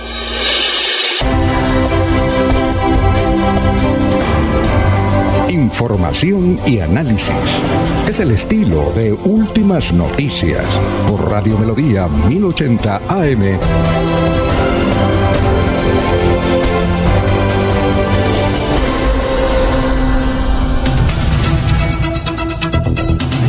Sí, nos pregunta don Gustavo Pinilla que si el tigrillo Noriega era de Barichara. Claro que era de Barichara. Carlos Augusto Noriega fue ministro de gobierno en el gobierno de Carlos Llera Restrepo y se llevó para la tumba el secreto mejor guardado del mundo, ¿no, doctor Julio? Si hubo no, se lo llevó, tanto, Alfonso, porque él en sus memorias, en su libro, que alcanza a publicar eh, antes de su muerte, eh, pues da cuenta de cómo fue el proceso electoral y, y, refiere el chocorazo que se hizo, ¿no? Pero no contó la verdad toda. Mm, pero sí da, datos en relación con los da, se, manipuló el proceso electoral. en eso, en eso hay que reconocerle que no le faltó a la historia, por lo menos reconocieron el, el, el acto de usurpación de esas elecciones. Eh, es decir, yo recuerdo ese, tengo una anécdota con él. Me lo encontré en Barichara en una Semana Santa, pero ya hace, ¿qué? Unos 15 años. Él murió hace como unos 10, creo más o menos. Por ahí unos 10 a 15 años, tal vez. Me lo encontré en Barichara en unos 15 años y entonces saliendo de misa, dijo, doctor Carlos Augusto, ¿qué más? Tomémonos un tinto. Y yo, pues tomémonos un chocolate mejor. Y me invitó ahí a la casa donde vivían las tías de él, o las hermanas. Y entonces me, eh, esto, le dije, bueno, usted tiene el, el, secreto más grande del mundo, de Colombia. Dijo, ¿por qué? Dije, porque se dice que le robaron las elecciones a Gustavo Rojas Pinilla. Y usted tiene el secreto. Dijo, sí, señor, lo tengo. Le dije, ¿me podría dar una entrevista? Dijo, claro. Yo le doy la entrevista, con mucho gusto. Y me cuenta la verdad, le cuento la verdad. Eh, no lleva, como, como nos pasa a ciertos periodistas, como yo iba a descansar, ¿sí? Y mi esposa dijo, allá no lleve grabadora. Imagínese en ese tiempo, sin grabadora, ¿por dónde le grababa? ¿Ya? Y entonces eh, llamé por teléfono a Caracol y les dije, oiga, ¿me pueden grabar? Dijo, no, porque es que no, hoy es, hoy es, estamos en Semana Santa, no, no hay modo de grabar. Le dije a don Samuel Sanabria, dijo, no, no hay modo de grabar, no, porque es que me toca ir ahí, yo no estoy en Bucaramanga. ¿Se acuerdan de Samuelito Sanabria, no? Me lo encontré qué días. Nos escucha en el barrio Los Pinos. Y entonces, ¿qué hice? Me tocó mandar traer, eso me valió un platal, la grabadora desde Bucaramanga Barichara. Imagínese usted. Y desde luego, ese lunes, ese el sábado santo, le hice la entrevista. ¿Y sabe qué fue lo que me dijo? Bueno, voy a contar el secreto. Yo hice lo que tenía que hacer. Eso fue, y no me dio. ¿Ah? No, tanto, no, no, no, no, no, no. Hice lo que tenía que hacer. ¿Y pero qué? Dijo, no, hice lo que tenía que hacer. ¿Pero qué hizo? No, hice lo que tenía que hacer. Y no, y no, y no me dio el dato. Y por eso es que digo que él se llevó a la tumba ese secreto. Si hubo chanchullo o no hubo chanchullo. Para aquella generación, doctor Julio, es más o menos, es que eh, el, en la transmisión de las noticias los domingos, ese 19 de mayo, de abril, de abril 19 de abril del 1970, eh, a las, hasta las 10 de la noche iba ganando Gustavo Rojas Pinilla y la ministra de Comunicaciones, ¿cómo era que llamaba la señora? Eh, la hermana de Noemí, María Estela Sanín, le prohibió a todos los medios seguir dando datos. Y a las 5 de la mañana, cuando las emisoras podían reiniciar la transmisión, apareció ganando eh, don Misael Pastrana. Misael. ¿Es así? ¿Ah? ¿Sí era así? Sí, apareció. Sí, sí, más o menos esa, esa, esa fue la, la, la, realidad. El país se acostó con eh, un resultado electoral y se despertó con otro. Y entonces el secreto lo tenía, no tanto, bueno, Carlos Lleras también, pero el secreto lo tenía don eh, Carlos Augusto Noriega. Y entonces creo que el libro se llamaba Hice lo que tenía que hacer, más o menos, me parece. Hice lo que no, tenía que hacer. Sí, pero, pero Alfonso, da cuenta eh, con algún detalle realmente de qué fue lo que, lo que aconteció. ¿no? Dejó de ser el mejor secreto o el secreto de mayor eh, expectativa en, en Colombia. Porque oficialmente. Porque tal vez el, el, el, el, secreto que con ansiedad esperamos conocer los colombianos es la carta del presidente Betancourt sobre qué fue lo que ocurrió realmente el día de la toma del Palacio de Justicia, que él anunció que se publicaría después de su muerte. Y hasta el momento no la conocemos. ¿no? Pero alguien la tiene. Me parece que esa carta la tiene su hijo Diego. Diego, Diego sí. Betancourt, que debe tener unos 60 años ya, ¿no? Que era del Moir. Él era uh -huh. del Moir y creo que Diego tiene esa carta. Eh, y creo que Diego está vivo, ¿no? Diego Betancourt. Sí, sí, por supuesto. Sí, a mí el que me dijo, el que me dijo que tenía ese secreto era Diego Betancourt, me lo dijo D'Artagnan, porque siempre que iba a D'Artagnan me convidaba a Barichara y yo lo acompañaba a D'Artagnan y D'Artagnan preparaba el almuerzo ahí en la casa de don Belisario. Y pues hay muchas anécdotas con D'Artagnan, porque D'Artagnan venía a visitar a su abuelo que vivía en Girón, ahí donde vive Gustavo Pinilla. Bueno, ¿qué iba a decir Eliezer? Alfonso, eh, para recordar un nombre, creo que era Milton García, el periodista. Ah, Milton a... García, sí. claro, Milton García, que sí. era de Telecom. Estamos haciendo referencia al periodista que le llevó a la casa que mitad era brasilera y mitad colombiana, ¿no? Sí, la, la casa de un directivo de la Cámara de Comercio donde Milton creo que era el presidente de la junta directiva en esa época Y entonces era, eh, eh, vivía en el dormitorio el señor de la Cámara de Comercio en Colombia y sus hijos, pasando un patiecito, vivían en, en, en el Brasil. Eso era chiste. Tabatinga. Ya, Tabatinga. Bueno, Alfonso, cuénteme, Jorge. Han hecho, han hecho referencia a dos hechos históricos de la política colombiana, las elecciones del 70 y la toma del Palacio de Justicia, en la cual el apellido Sanín tiene estrecha relación con el silencio de los medios. Eh, sí, claro, claro, claro. Eso fue en 1900, Maristela Sanín, creo que todavía vive, ¿no? Maristela, la hermana de Noemí. Ahí es hermana de Noemí Sanín. Sí, claro, hermana de Noemí Sanín. Noemí Sanín. Y las dos con funciones como ministro de Comunicaciones. sí, en dos épocas, ¿no? Ese para escribir otro libro, ¿no? Vea. Ahí hay un emprendimiento, don Jorge. ¿Cierto, doctor Julio?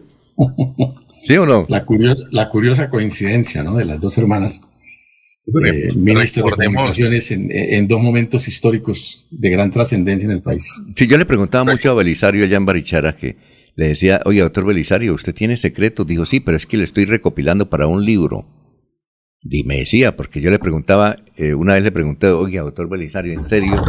Dicen que, eh, que Álvaro Uribe, eh, usted lo, lo sacó del alcalde. ¿Era, ¿Era, alcalde de Medellín, entiendo? Bueno, no, me parece que era alcalde de Medellín, que usted lo votó porque el papá era narcotraficante.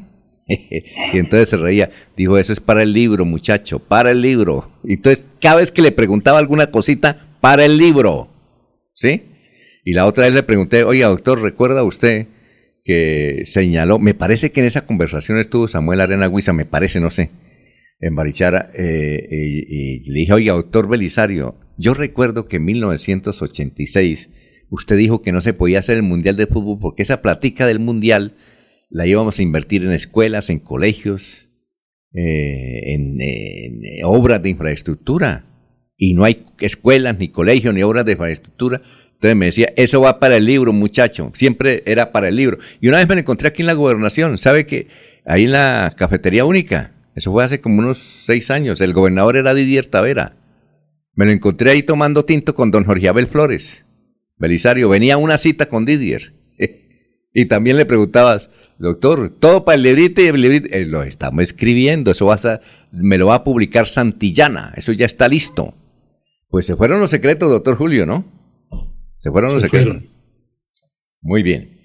Eh, Luis José Arevalo Durán dice, recuerdo con mucho cariño el café centenario. Allí se sellaba el 5 y 6 y subía los formularios sellados al aeropuerto para enviarlos a Bogotá. Con esos ingresos financié mi... ¡Ay, vea! Con esos ingreso financié mi universidad, dice Luis José Arevalo. ¿Recuerda usted ese dato, no, doctor Julio? Eh, el dato del 5 y 6. Sí, claro, que se sellaba. Claro, claro. y, el que, y el que llevaba eh, los sellos era, al aeropuerto era el doctor Luis José Arevalo Durán. Eso sí no lo conocía, qué bueno. Sí, claro. Emilson Muñoz Dice, muy buenos días, saludos desde Guabatá. Ayer se conmemoró la peregrinación santuario del Santo Cristo de Guabatá, diócesis de Vélez, donde fue eh, notoria la ausencia de don Laurencio Gamba, que hacía un mes nos había prometido que iba a Guabatá.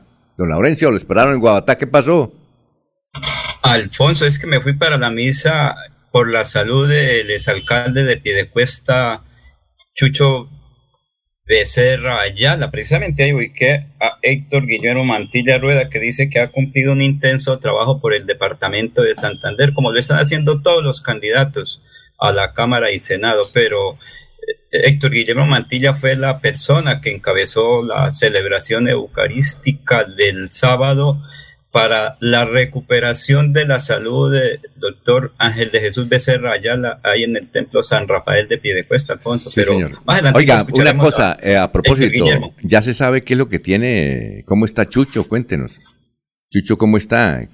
De salud. Alfonso, estuve hablando con el sobrino que es concejal y me dijo, Laurencio, perdone, es que voy para precisamente atender a mi tío y voy y en otra ocasión hablamos sobre esas circunstancias. No, bueno. Pues entiendo que, que, es algo de salud un poquito preocupante y lo están manejando, digamos, como muy íntimo en familia, que eso es lo normal, siempre ocurre, Ah, bueno, que son cosas y entonces, eh, por ejemplo, otra persona me dijo, Laurencio, le dije, bueno, y el doctor Chucho dijo, es muy importante, eh, gracias por la visita y el acompañamiento. Bueno, eh, don Mike Pombo González dice, se llamaba Molino Santander, la arrocera de Raimundo Díaz Cristancho, sede en la carrera 15 entre calles 12 y 13, patrocinar de varios equipos de ciclismo y- y recuerdo mucho a don Raimundo porque una vez estuvo en el Japón acompañando una delegación y entonces fui a hacer una entrevista y me dijo, no, haga la entrevista en esta grabadora que compré en el Japón. Entonces le hice la entrevista. Y cuando terminé me dijo, ha sido tan, por tomarme el pelo, ha sido tan buena la entrevista que tome, le regalo la grabadora. ¿Qué tal? Buen detalle, don Raimundo, él murió, era un gran dirigente arrocero. Son las 6 de la mañana, 28 minutos. Oye, doctor Alfonso. Julio, sí, cuénteme, ¿quién? ¿Jorge? Eh, eh, ah, y Ernesto. antes de que Ernesto. Julio. Ernesto. Es que eh, usted habló, habló algo hoy del Coliseo Bicentenario. No, el Coliseo Vicente de, Díaz. no, de, Vice- de Vicente Díaz Romero, y hablé de Vicente Díaz Romero porque, hermano, usted como es de Moniquirá, sabe quién, cuál es la gente importante que ha nacido en Moniquirá. Y resulta que yo no sabía que Vicente Díaz Romero era de Barichara. Hasta ahora me entero por una columna que escribe extraordinariamente don Pipe Sarruc. Y además dice, entre otras cosas, también nos sorprendió, vea, datos históricos, pero es que a Pipe lo leen mucho en Vanguardia, datos históricos que él fue el que creó el famoso café centenario, que era, el cent- era la tríada de la época. Café Ah, perfecto. centenario que de- dejó mucha historia. Ahí hay mucha historia. ¿Qué iba a decir, Ernesto? Pero a- a- a- alguna vez, en alguna parte se comentó que era el Coliseo más grande de Bucaramanga, el área Sí, metropolitana. para mí era el, No, coliseo, el Ah, coliseo más grande. época. Eh, en esa época era el más grande. ¿Sabe quién Ah, se presentó? época, Y sí. tiene historia. ¿Sabe quién se presentó ahí? Nada Sí, sí, más ni nada menos que don José Alfredo Jiménez. Ah, bueno, para la, his- para la época sí era el más grande, porque hoy el, el más grande, me escribe aquí un oyente, pero la verdad no me puse cuidado al tema. eh, hoy el más grande es el Coliseo Bicentenario. Para la época sí era el más grande. eh, ¿Sabe usted cómo se llama el sabe, sabe usted cómo se llama el Coliseo Bicentenario o lo corcho? eh, Álvaro Galvez. No. Aleja- Alejandro casi. Pe- pe- pegó en el palo. Ah, es Alejandro. pegó en el palo, sí. Alejandro Galvis Ramírez. Y salió de rebote. ¿Ah? Oiga, de rebote. doctor Julio, ahí hay una anécdota, ¿no? Sí. La anécdota es que Vanguardia le estaba dando madera a Lucho Borges, ¿no? En esa época, ¿no? Pero con todo, ¿no? Ya, y fue Lucho Borges el que le puso el nombre de Alejandro Galvis Ramírez, ¿no? Creo que fue Fernando Vargas. Alfonso. Ah, fue Fernando Fernando Vargas. Vargas. Ah, Fernando Vargas, sí. Sí, fue Fernando y, y, hoy por hoy se ha convertido en el máximo escenario en el departamento de Santander. Eh, muchos eventos de gran calidad. Al enemigo, al enemigo hay que acercarlo, no, no ah, sí, sí, dicen, fue ¿no? Fernando Vargas. Porque usted sabe quién, quién importó las sillas. Sí, sí, sí. ¿Quién? quién? A ver, cuente. Se queda para el libro. Queda para el libro. Parece que quedamos en el libro. ¿No le parece? Queda para el libro. Claro, mal listo. Ave María. Oiga, Alfonso, A ver, doctora. Avellaneda y compañeros, Sí. en, esa, en ese Vicente Díaz Romero eh, hubo una corrida de toros. Sí, Ahí claro. torió, torió eh, ¿cómo se llama el torero colombiano? Eh, ¿Rincón? No, no, Pepe no. Cáceres. ¿Rincón? No, no, no. Pepe Cáceres. No, Pepe. Rincón creo que no, pero Ah, sí eh, Pepe. eh, hubo eh, alguna ¿Paquirri? temporada. No, eh, Pepe No. Cáceres. Pepe Cáceres, güey. Pepe Cáceres Sí. estuvo, estuvo seguramente Joselillo, Manolo Zúñiga, que eran los toreros de esa época, pero, pero con toda seguridad ahí estuvo el Viti. Y cuente la Ya, historia, ¿Y por doctor. qué, y Y por qué habilitaban el coliseo para corridas de toros? ¿No había manera No. de construir esas plazas de toros? eh, No, no, no, eh, mm, plazas de esas manuales, de esas eh, Sí. ambulantes, no, no, no Ambulantes. se hicieron para la época. Y, y la idea fue, en alguna ocasión, puntualmente lo recuerdo en el año 63, eh, Alfonso y Eliezer, eh, aprovechar los toreros que venían a Colombia la temporada de fin de año, a Cali, a Manizales y a Bogotá. Entonces, para el mes de febrero de ese año se organizó aquí la temporada y se habilitó el Coliseo para realizar las, las corridas ahí. Y eran, creo que nocturnas, las corridas, ¿no? Entonces se hicieron como dos o tres corridas. Bueno, y, bueno, y cuente la historia, Eliezer, que a mí también me la contaron, que en una de esas corridas el toro eh, le dio la chiripiorca y se, y se metió a las tribunas, ¿o no? No, no tengo ese dato. No, no sí, tengo ese dato. no, se metió a las tribunas. Esa historia me la contó Virgilio Galvis, ¿sí? Que, que el toro se había metido a las tribunas. ¿Usted no conocía esa historia, doctor Julio? Algo había oído sobre eso, sí. Sí, claro. Y había un periodista de apellido Gómez o eh, a, a ver, no sé, Napoleón o algo por el estilo, que fue el que escribió, eh, cubrió la noticia con Guillermo León Gutiérrez. Entiendo que era eso. Y que lo transmitieron por, es decir, pasaron la noticia por Radio Bucaramanga, Radio Periódico del Oriente llamaban. Bueno, eh, eh, vamos a una pausa porque ahí está el doctor Álvaro Hernán Prada del Centro Democrático y tenemos muchos temas para hablar del Centro. Democrático. Que cuénteme, Laurencio. ¿Usted sabe el C100? ¿Qué, qué pasa con el C100? Es que me, me llega aquí un datico de una fuente móvil. Hipotecó todas las propiedades de la familia, pero la- el pegante para los afiches, para el peaje y para el agua por la temporada de calor no llega. Que se ha acabado la logística y no hay recursos. Que están pensando algo, ¿o yo? ¿Pero qué? ¿Pero C100 qué es? Es- Supongo que es el Partido Conservador y el número 100. ¿Y quién es el 100? No, 100 no hay, es todo Entonces- a partir de ahí. No, es que me dan, toca investigar que es por Florida Blanca. ¿Que se acabó la, el pegante? Sí, que no hay y que ya hipotecaron todas las propiedades de la familia. Oiga, pero lo- el pegante no llega para el peaje, para el agua, Eh, para pegar los afiches y no se caen. ¿De qué color? ¿De qué color, Laurencio? Oiga, de- dirá el doctor... Pegante, pegante marca Garavito o marca Lleras. Oiga, ¿sí sabe qué se acabó? La lona para hacer las vallas. Eso sí está escasa. La lona. Yo no sabía que las vallas... Eliezer, ¿cómo, usted sabe más o menos cómo se hace una valla, porque entiendo que su hijo trabajó en esa industria aquí en Santander, ¿no? Sí, pues eh, todo importado, ¿no? Entonces, Sí. si hay problemas con importación, eh, hay complicación para hacerlas.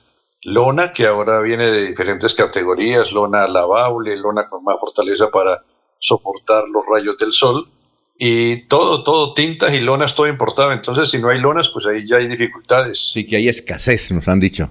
Bueno, son las seis y... Cabe la lona, pero que no se acaben los recursos. Son las seis, seis y treinta y cinco.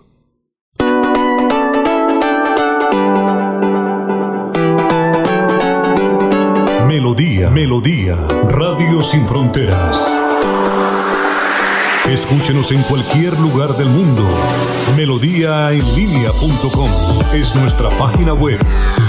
Melodíaenlínea.com, señal para todo el mundo. Señal para todo el mundo. Radio sin límites, Radio sin fronteras. Radio Melodía, la que manda en sintonía. Porque el bono escolar de Cajazán está en 40.800 pesos. No lo puedo creer. Vámonos ya por el supermercado Cajazán Puerta del Sol. La feria escolar va hasta el 28 de febrero y tenemos 127 parqueaderos disponibles.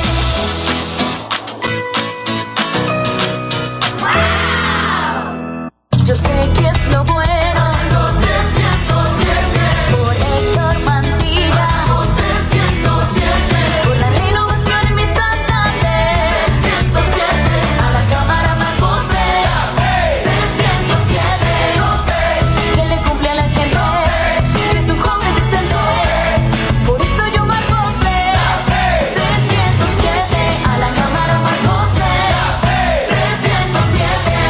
Conservador. Publicidad política pagada.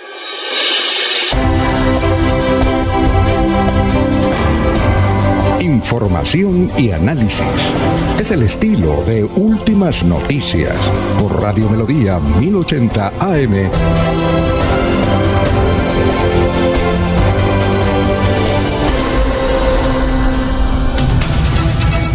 Ya son las 6 de la mañana, 37 minutos. Está ahí el doctor Álvaro Hernán Prada, eh, candidato al Senado. Ayer, doctor eh, Álvaro, doctor Álvaro Hernán, vi dos niñas. Son sus hijas, muy pequeñas, ¿no? Las que, las que estaba ahí abrazándolo como me abraza Ah. mi nieta.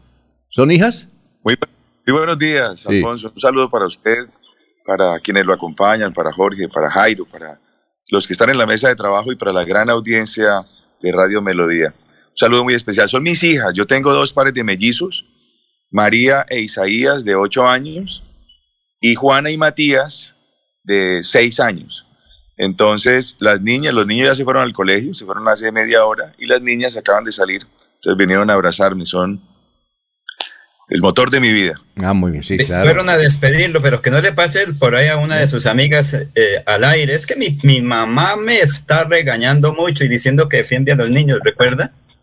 Sí, sí, sí, sí, recuerdo el perfectamente. dato, don Alfonso. ¿Cómo?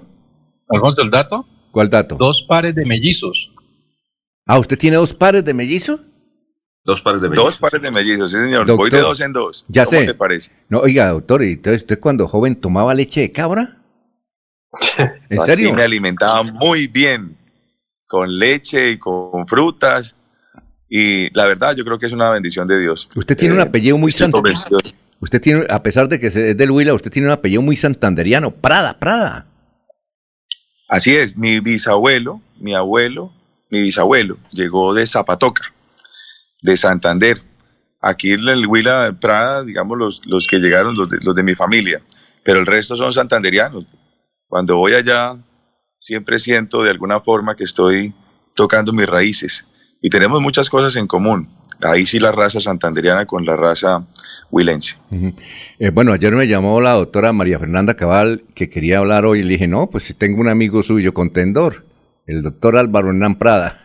Ah, bueno, listo, entonces mañana, mañana, María Fernanda, que le están dando con todo. Oiga, doctor Álvaro Hernán, le voy a hacer esta pregunta y es lo siguiente, usted es del Centro Democrático, pero le va a que- piensa uno, piensa uno, que le va a quedar difícil tener los senadores que acostumbraban a elegir hace cuatro y hace ocho años. Primero que todo porque vea las peleas internas del Centro Democrático. María Fernanda Cabal hablando, hablando de, eh, de, de ustedes, eh, de José Obdulio, del presidente Duque, al cual dice que él es un bobo taleco que lo pusieron ahí por, por una como un oportunista.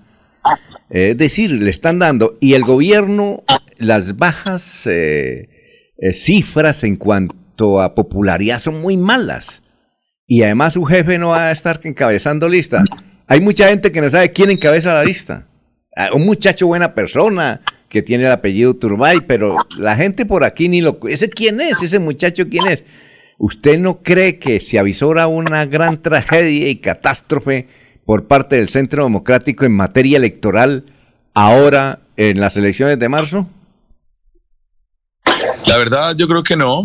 Siento, por supuesto, que ha habido una estrategia, una estrategia también para desestimular al votante, no solamente del Centro Democrático, sino de todos los partidos. Pero yo que he hecho campañas y que tengo que agradecer profundamente que me ha ido bien en las campañas, en esta estamos avanzando bastante. En todo el país, no solamente en mi región, en todo el país, logramos demostrar que se pueden hacer las cosas cuando se quiere, cuando se pone voluntad. Y frente a la división del Centro Democrático, nosotros tenemos una ventaja, eh, una ventaja, y es que el inspirador del Centro Democrático es el presidente Álvaro Uribe Vélez y su legado. Un legado que hay que decir que viene del 2002 al 2010, donde el país no tenía posibilidad alguna, donde estábamos en un estado fallido. A nosotros en el Huila nos secuestraban desde las casas, no teníamos que salir a las 5 de la tarde o a las 6 de la tarde para que nos secuestraran. Aquí llegaban por nosotros, bajaban aviones. El desplazamiento era todos los días, la inseguridad creciente, los alcaldes mandaban desde otros escenarios, desde las capitales. La tierra en el campo no valía un peso, el campesino se desplazaba porque decía que me quiten lo que quieran, menos mis hijos, que era el reclutamiento forzado, la mayor causa de desplazamiento. Y llegó Uribe y nos dio seguridad a través de una política de consolidación social. Pasamos de un millón a ocho millones en el SENA, bajamos la, la pobreza, cuatro millones de familias, un millón setecientos mil en la pobreza extrema. El país creció 150 mil empresas. Generó, digamos, una- un ambiente distinto. Pasamos de 2.200 dólares ingreso per cápita a 6.600 dólares. Y todo eso, toda esa confianza se tradujo en un camino lleno de optimismo. Los colombianos que se habían ido, que tenían algunos ahorros que se habían ido para otras partes del mundo, regresaron a Colombia y el país iba por buen camino. Ese mismo legado tenemos obviamente que conservarlo. La seguridad, hoy en día los colombianos están preocupadísimos. En Arauca, nuevamente patrullando el ELN, las FARC divididas en cuatro, amenazando el país, ya nos ponen bombas, en la seguridad rural, la seguridad nacional, la seguridad ciudadana, con los índices de microtráfico creciendo.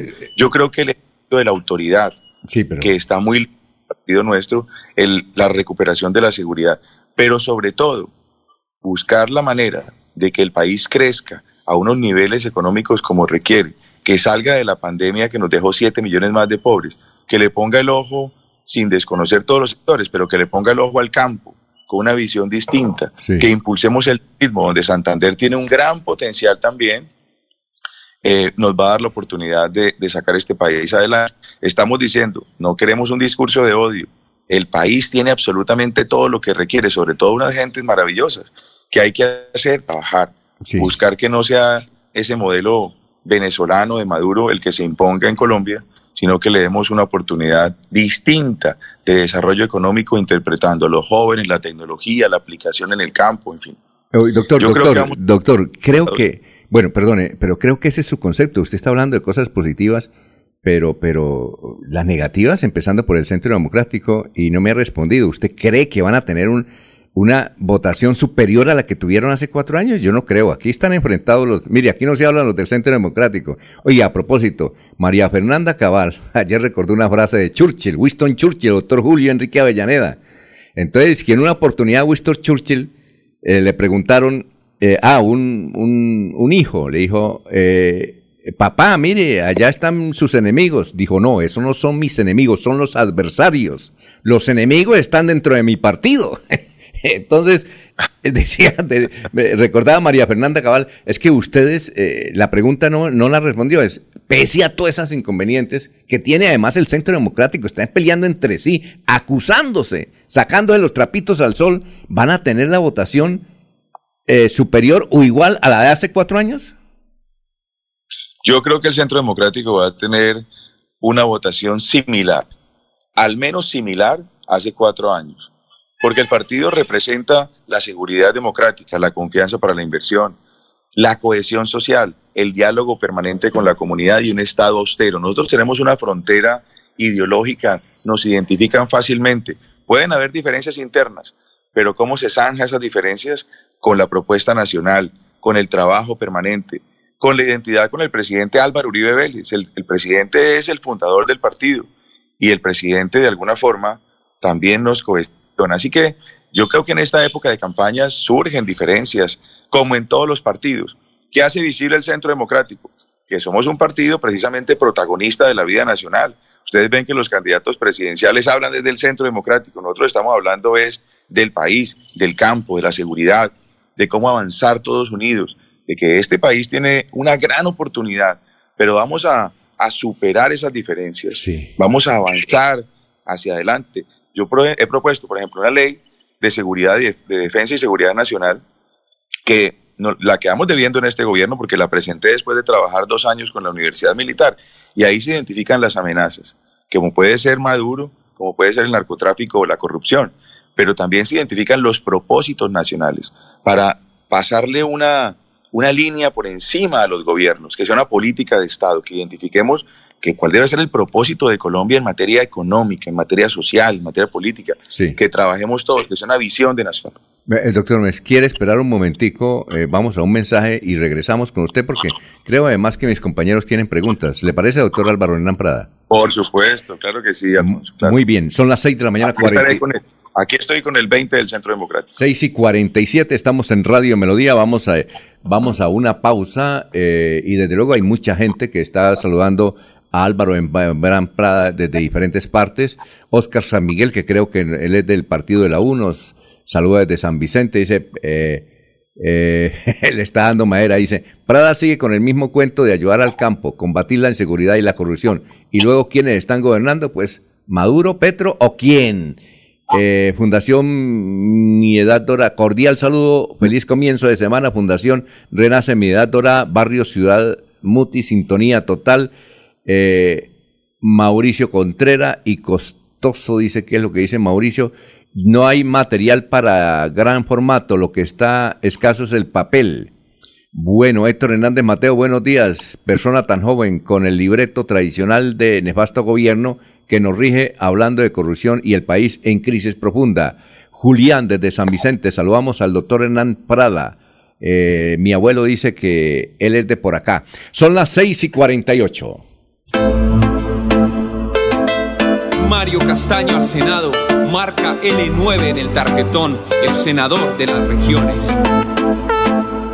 Mario Castaño por ti, por mí, por mi familia para servir, porque el pueblo digno quiere vivir.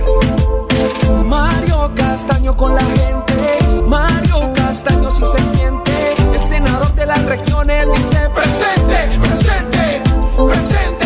Mario Castaño con la gente, Mario Castaño si se siente, el senador de las regiones dice presente, presente, presente. Publicidad política pagada. Escucha Últimas Noticias por Radio Melodía. Últimas Noticias por Radio Melodía, la que manda en sintonía. Eh, doctor Álvaro Hernández, mis compañeros tienen preguntas, son las 6 y 49, eh, pero antes esta, eh, ¿usted ya definió su situación jurídica? Porque entiendo que a usted y al doctor Álvaro lo, lo apresaron, eh, creo que fue en el gobierno de Santos, me parece, que estuvieron en la cárcel, o este gobierno. ¿Fue en este gobierno o en el gobierno de Santos? Doctor.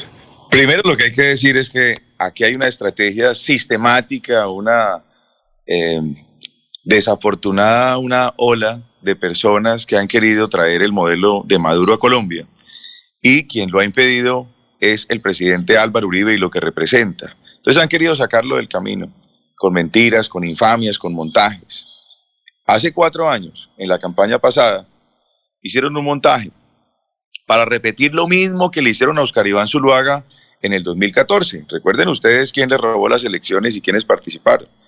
Y los mismos trataron de hacer un montaje en el 2018.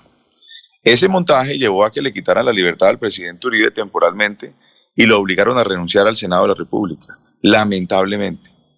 En ese montaje donde hemos sido víctimas, yo estoy involucrado sin, sin argumentos, sin pruebas. Sin embargo, duré tres años en la Corte Suprema de Justicia esperando que el magistrado oponente avanzara. El presidente Uribe renunció y yo me quedé en el Senado de la República esperando que actuaran. La Corte dejó ir el proceso del presidente Álvaro Uribe para la Fiscalía por la renuncia unánimemente y la Fiscalía en 10 meses avanzó y le presentó a los colombianos las pruebas de cargo, las pruebas que acusan y las pruebas de la defensa. Y determinó que tanto el presidente Álvaro Uribe y yo somos inocentes. Al mostrar todas estas pruebas, al ver que en la Corte no avanzaba el proceso y que había un rumor, un rumor que rondaba la Corte, diciendo que lo que pretendían con mi proceso, donde no hay nada, era enviar un mensaje a través de mi proceso a la juez que tiene que decidir la inocencia del presidente Álvaro Uribe Vélez y que eso podría poner en peligro la libertad del presidente Uribe, a quien le tengo afecto, admiración, gratitud como el colombiano, pero también es mi amigo y es el padrino de mis cuatro hijos. No dude un minuto en renunciar para demostrar la exonerabilidad de responsabilidad penal al departamento del Huila, que fueron mis electores, a mis amigos en Colombia, a mi familia, pero también buscando evitar que ese rumor fuera cierto y que le quisieran hacer daño al hombre más importante que ha tenido Colombia en los últimos 200 años. A ver, ¿quién quiere preguntar? Alfonso. ¿El doctor Julio? ¿O quién? Alfonso. A ver, ¿quién? ¿El Laurencio? A ver, Sí, señor.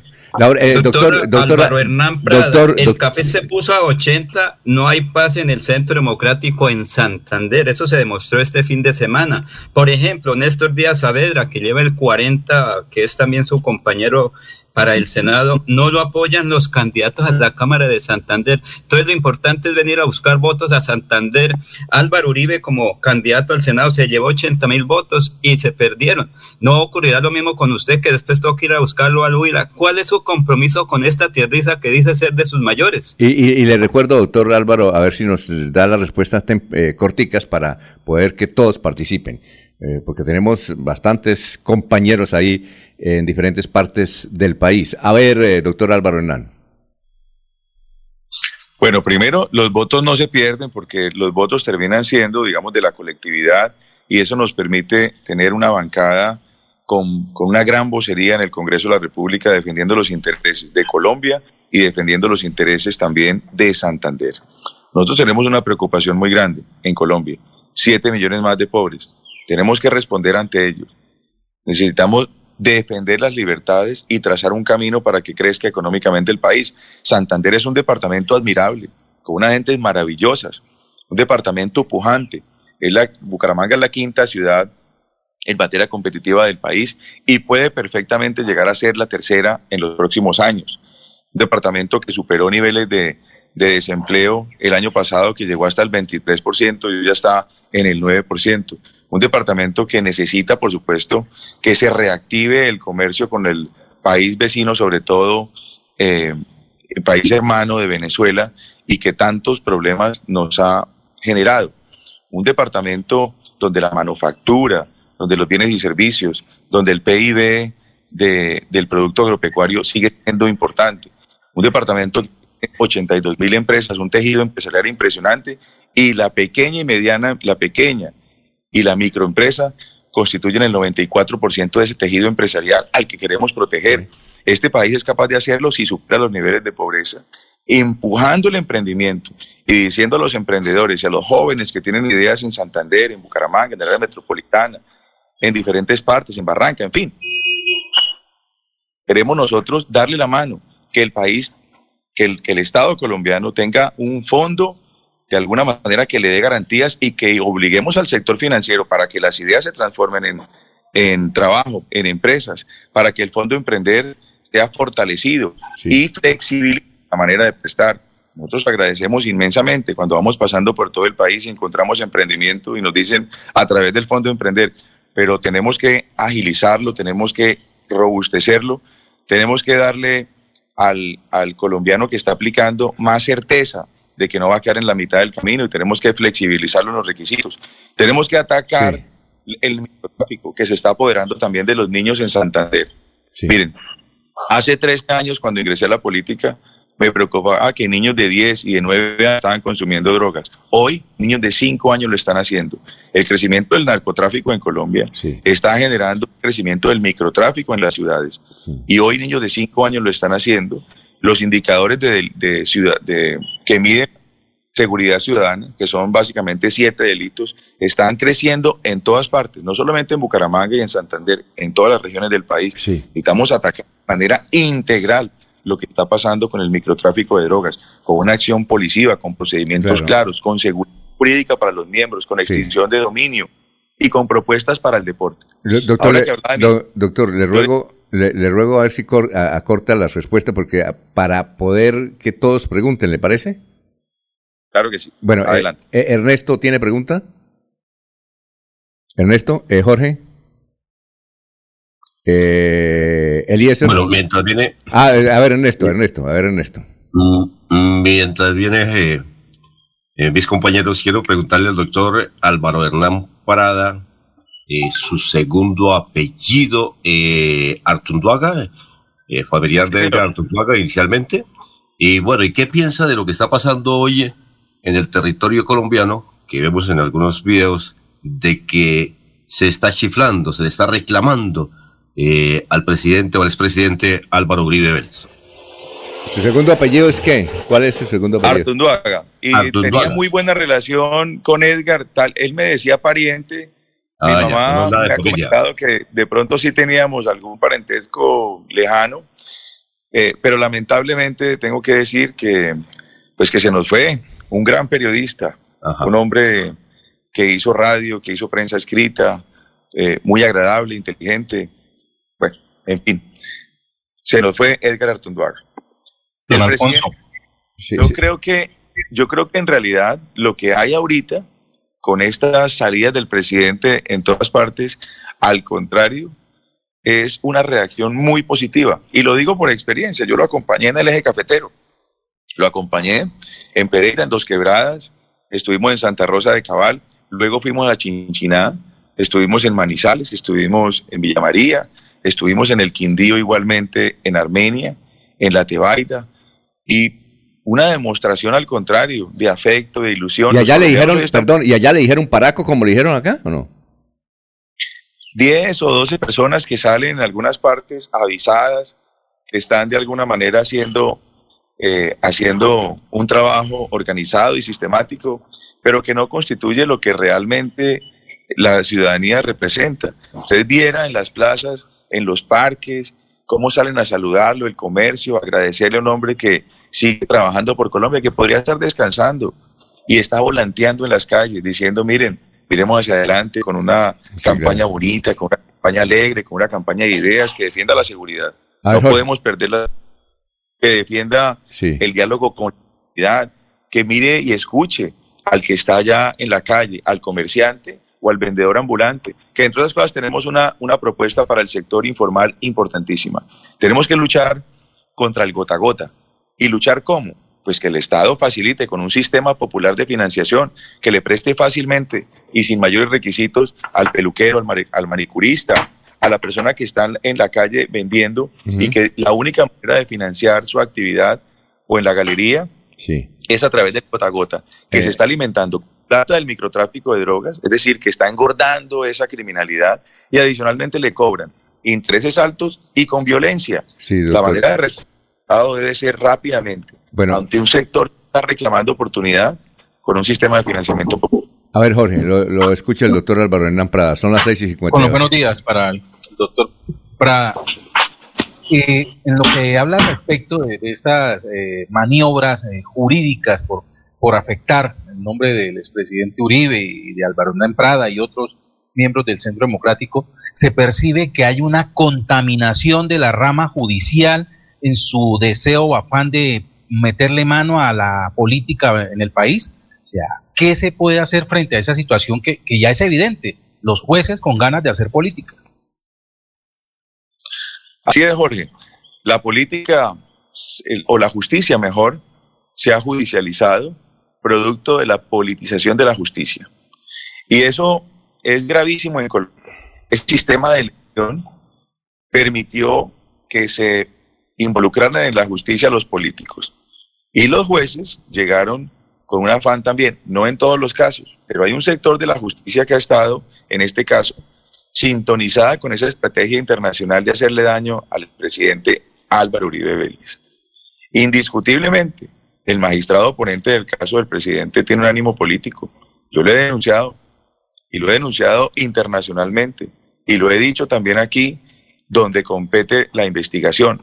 Presenté una denuncia en averiguación para que eh, la comisión de acusaciones adelante las investigaciones pertinentes. Pero lo he dicho abiertamente, hacer una reforma a la justicia. Jorge, usted que es un estudioso, la pirámide, miremos estas gafas aquí, muestra a ver si soy capaz de hacer una pirámide aquí. La pirámide parece invertida. Arriba en esa pirámide, que debería estar abajo, hay una cantidad de recursos impresionante para seis altas cortes. Y abajo, donde se requieren más jueces, hay poca plata frente a lo que se está haciendo. Necesitamos más juzgados, más jueces, más abogados, más técnicos, más tecnología y procedimientos más fáciles que descongestionen los juzgados. Porque no solamente es esa politización de la justicia y esa judicialización de la política que lo que hace es quien no gana por las urnas pretende ganar con los jueces. Hay que también facilitar al colombiano de a pie el acceso a la justicia. Hoy el 95% de impunidad que nos da, pues un rechazo, una desconfianza, muchas veces no se acercan y la imposibilidad de luchar contra la corrupción, que es uno de los flagelos que nos está atacando. Adicionalmente, en, si uno mira, por ejemplo, en el Doing Business, que es un indicador para, para mirar la competitividad de los estados, siempre en, en la resolución de conflictos entre particulares nos demoramos muchísimos años más que en otras partes. Eso siempre nos afecta. ¿Por qué? Porque no tenemos una justicia rápida, con procedimientos efectivos, actualizada. Y al contrario, cuando vamos a tocar la estructura de la justicia, no dejan, no se pueden hacer estas reformas. ¿Qué estamos proponiendo? Llevar un proyecto de reforma a través de un referendo. Y ahí tenemos en el Congreso que permitir ese referendo. Pero que sean los colombianos los que directamente nos permitan hacer este tipo de reformas y que adicionalmente revisemos el tamaño del Estado. Nosotros criticamos que el Estado haya crecido el año, el, el gobierno anterior en 103 mil personas. Tenemos que reducir el tamaño del Estado, comenzando por la reducción del mismo Congreso de la República. Doctor Álvaro, doctor Álvaro, se nos acabó el tiempo. Hay otros compañeros que quieren hacerle más preguntas. Muy amable. Éxitos en su campaña para adelante y que la gente vote por el que quiera, pero que la gente. Muy amable, ¿no? Muy gentil. Muchísimas, muchísimas gracias a ustedes. Les recuerdo para votar por Prada en el Senado es el 20. El 20%, el 20 el 20 del, del Centro Democrático, el 20 que recuerda una canción. Yo también tuve 20 años. Oiga, no, no, canción. pero no lo repita tanto porque también es el 20%, ¿no? Iba a decir, ojalá el 20% de los votos de ah, Santander, por ejemplo. Pero también el 20% de la contratación, entonces no, no hay, cometa también es error usted. No, no, no, eso no lo diría nunca, al contrario, vamos a, eso, buscar atacar la corrupción que tanto daño nos está haciendo en este país. No, el 20% de los votos de Santander, pero, pero así no sea el 20, que cada uno nos ayude con 20 voticos. es muy importante. Muy el Senado de la República, defender unas tesis, a defender las libertades y a buscar que el país resuelva los problemas sociales. Bueno, perfecto. Muchas gracias al doctor Álvaro Hernán Prada, que estaba eh, desde el departamento del Huila. Son las 7 de la mañana, 4 minutos. Aquí Bucaramanga, la bella capital de Santander. Transmite Radio Melodía, Estación Colombiana, HJMH, 1080 kilociclos, 10.000 vatios de potencia en antena, para todo el oriente colombiano. Cadena Melodía, la radio líder de Colombia. Los invitamos a sintonizar el programa Curación Natural de la Unidad Médica Biológica del Dr. Ricardo González, de lunes a viernes en los horarios 7 y 30 y 9 y 30 de la mañana y los sábados 7 y 30 y 12 del mediodía. Aquí encontrará la orientación profesional para todo tipo de enfermedades, tratamientos con medicamentos naturales. Llame y agende su cita médica al 313-392-2623. 313-392-2623. Estas son últimas noticias, las noticias de la hora. ¿Qué tal? Bienvenidos. Soy Florentino Mesa y esta es la vuelta al mundo en 120 segundos. El presidente estadounidense Joe Biden discutió con el mandatario francés Emmanuel Macron los esfuerzos diplomáticos y de disuasión con Moscú ante la concentración de tropas rusas en la frontera con Ucrania y los crecientes temores a una invasión rusa. Macron tenía previsto celebrar conversaciones este lunes en Moscú en un intento de ayudar a desescalar la tensa situación. El gobierno de Estados Unidos considera que Rusia podría invadir Ucrania cualquier día, pero aún trabaja por mantener la vía diplomática para rebajar las tensiones con Moscú, señaló Jake Sullivan, asesor principal de seguridad nacional de la Casa Blanca. El presidente Joe Biden recibe en la Casa Blanca al canciller de Alemania, Olaf Scholz, criticado por algunos socios de la OTAN por su falta de claridad respecto a Rusia para abordar la crisis en torno a Ucrania. Costa Rica votará una segunda vuelta el próximo 3 de abril tras una reñida primera ronda este domingo ganada por el expresidente José María Figueres, seguido por el economista Rodrigo Chávez, quien se convirtió en la gran sorpresa de la jornada electoral. El gobierno de la nueva presidenta de Honduras, Xiomara comenzó a generar dudas sobre su promesa de campaña de combatir a la corrupción al aprobar una ley considerada por algunos como un nuevo pacto de impunidad que beneficiaría a funcionarios del gobierno de su esposo, el expresidente Manuel Zelaya. Cientos de migrantes fueron deslocados de manera pacífica de un campamento cercano a una garita internacional en la ciudad mexicana de Tijuana, frontera con Estados Unidos, y reubicados en albergues. El ministro chileno de Relaciones Exteriores, Andrés Alamant, renunció al cargo en medio de críticas por su ausencia del país mientras en la frontera norte se desarrolla una aguda crisis de migración irregular. El presidente interino de Venezuela, Juan Guaidó, denunció que la Guardia Costera de Trinidad y Tobago mató a un niño venezolano que emigraba a ese país junto con su madre tras ser tiroteada su embarcación y exigió que se haga justicia. El número de personas desnutridas en Oriente Medio y el norte de África aumentó a 4.3 millones por la pandemia de la COVID-19, denunció la Organización de la ONU para la Agricultura y la Alimentación FAO. Esta fue la vuelta al mundo en 120 segundos. Escúchenos en la página web www.melodiaenlinea.com. Muy bien, vamos a saludar a don Diego Galvis desde Estados Unidos. Pero antes, aquí hay oyentes, vamos a leer algunos mensajes. Eh, Joana Bustos Torres, el mejor sede. Bueno, ahí está Fernando Restrepo. Álvaro Álvarez Rojas, no más Centro Democrático, ahora le toca el tiempo al Pacto Histórico, Senado y Cámara. Vázquez Gómez, y también aquí nos envía don Maipan González otra reflexión sobre eh, la historia del Coliseo eh, Vicente Díaz Romero, del cual estamos hablando en eh, esta mañana. A ver, mm, don Mike, se me pierden, son muchos los mensajes, pero bueno, aquí dice, en el Vicente Díaz Romero se desarrollaron eh, varios eventos como los partidos del Mundial Femenino de Baloncesto. También el boxeador Moisés Fuentes Rocha disputó en el Coliseo Vicente Díaz el título mundial, su categoría, con el venezolano José Sanabria. Muchas gracias, don Mike. Abelardo Correa dice que no solamente el papel eh, está escaso y otros elementos para hacer las vallas. Abelardo, a ver. Bueno, mientras viene, ay, don Gustavo Pinilla también nos escribe. Eh, a ver qué nos escribe.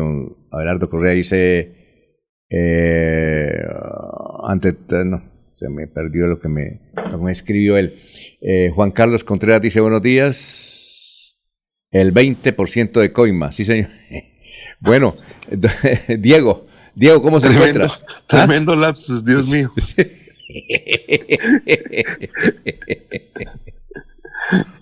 bueno, don, don, Alfonso, ¿cómo está? ¿Qué tal? No, muy bien, ¿qué hay de nuevo? ¿Qué hay de su vida? Bien, bien, señor, bien, todo muy bien. Por aquí arrancando nueva semana, eh, no tanto frío como hace algunas, eh, algunos días, pero eh, a partir del jueves vuelve otra ola invernal por aquí para la Florida. Así que si alguien va a viajar, que se venga otra vez abrigado como si fuera para el polo. Sí, claro. Oye, e, este Para el Polo Norte, ¿no? No, porque ahora... No sé, aquí cada vez que uno dice el polo, dice algo, tiene que cuidarse. Aquí en Colombia uno se sorprende por cosas como esto. Leímos una entrevista de Jefferson Cosio, que es un influencer aquí de Colombia, eh, que tiene muchos seguidores en Instagram y en Twitter y en, bueno, Facebook y YouTube. En redes sociales. Redes sociales. El tipo dice, ay, creo que eh, esto está en la revista Bocas. El tipo dice que la- hay empresas, que una empresa, por ejemplo, entre varias, una empresa le paga 2.200 millones de pesos por subir videos a Instagram. Y es un muchacho que debe tener 20 años, ¿no? 2.200 millones de pesos, lo dice, está escrito en la revista Bocas. Nos Ya que- equivocamos de negocio, entonces, Oiga, no, Alfonso. es increíble, ¿no? ¿Qué tal? Y es un muchacho que debe tener unos 20 años. Ahí debe tener unos Sí, 20 sí. años. El mundo, de las, el mundo de las redes sociales y de los influencers ha, ha cambiado y ha movido la economía fuertemente. Hay muchos personajes que han aparecido de la noche a la mañana y que ahora son millonarios y todo básicamente por, por el trabajo en las redes sociales. Está sorprendido uno. Bueno, jefe, ¿qué más? ¿Qué noticias tenemos Bueno, para don hoy? Alfonso, Sí. don Alfonso, después de estas noticias que hemos tenido el fin de semana, porque fines de semana agitados en cuanto a la política y este pasado, ¿no? Con muchas noticias y, y con, y- y con muchas historias, eh, sobre todo por la costa norte, eh, el Twitter se enloquece y el Twitter empieza a lanzar, a lanzar eh, mensajes divertidos y, críticas y comentarios acerca de lo que está pasando.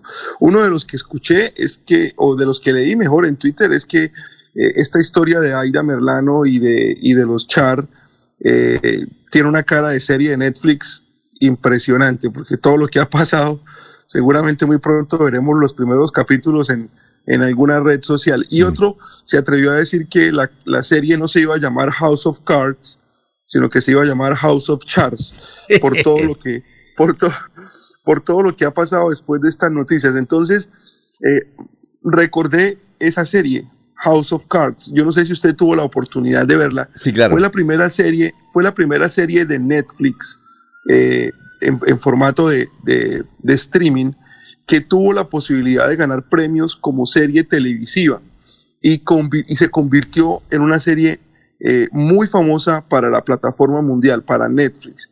Esta serie tuvo seis temporadas, de las cuales las cinco primeras cada una consta de 13 capítulos. La última únicamente tuvo seis capítulos, seis episodios y vino desde el 2013 hasta, hasta el 2018. La serie House of Cards eh, está basada en una serie británica, eh, es decir, primero la hizo la BBC de Londres y esta a su vez está basada en un libro, en una novela que escribió Michael Dobbs.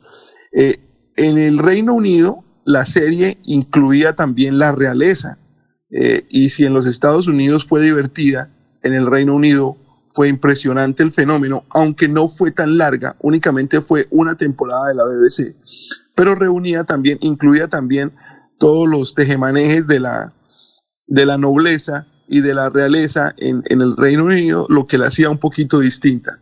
Es una serie básicamente acerca de un eh, político que se llama Francis Frank, Frank Underwood. Eh, se llama Francis, pero todo, el mundo, todo el mundo en la serie lo conoce como Frank Underwood, que es un congresista demócrata de Carolina del Sur y que es el líder de la minoría en el Senado.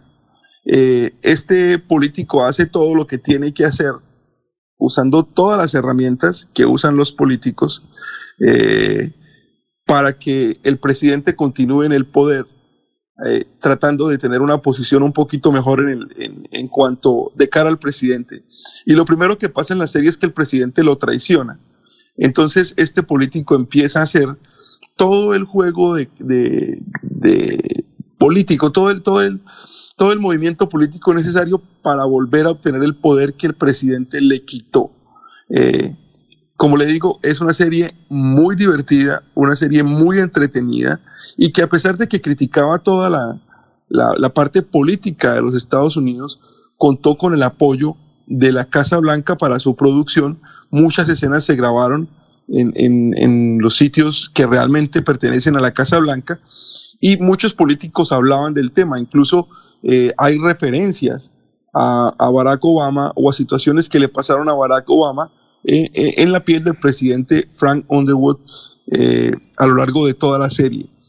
Hay una escena muy especial para la presidencia de los Estados Unidos, que es una escena en la que todos los años los, la presidencia reúne a todos los periodistas. En, en, el año 2017, esa escena fue protagonizada por Frank Underwood, al cual se le invitó como personaje a que estuviera presente en la, en la cena. Eh, esa fue una, una muestra de respaldo de la parte política de los Estados Unidos a, a, la serie de Netflix y al personaje que hacía Kevin Spacey como tal. Plaza Sésamo, el programa infantil, también tuvo su, su, House of Cards, una representación de la serie, y el canal público C-SPAN, que es el canal que transmite todos los eventos del Congreso y del gobierno de los Estados Unidos, también tuvo presencia en la serie. Es una serie que vale la pena ver.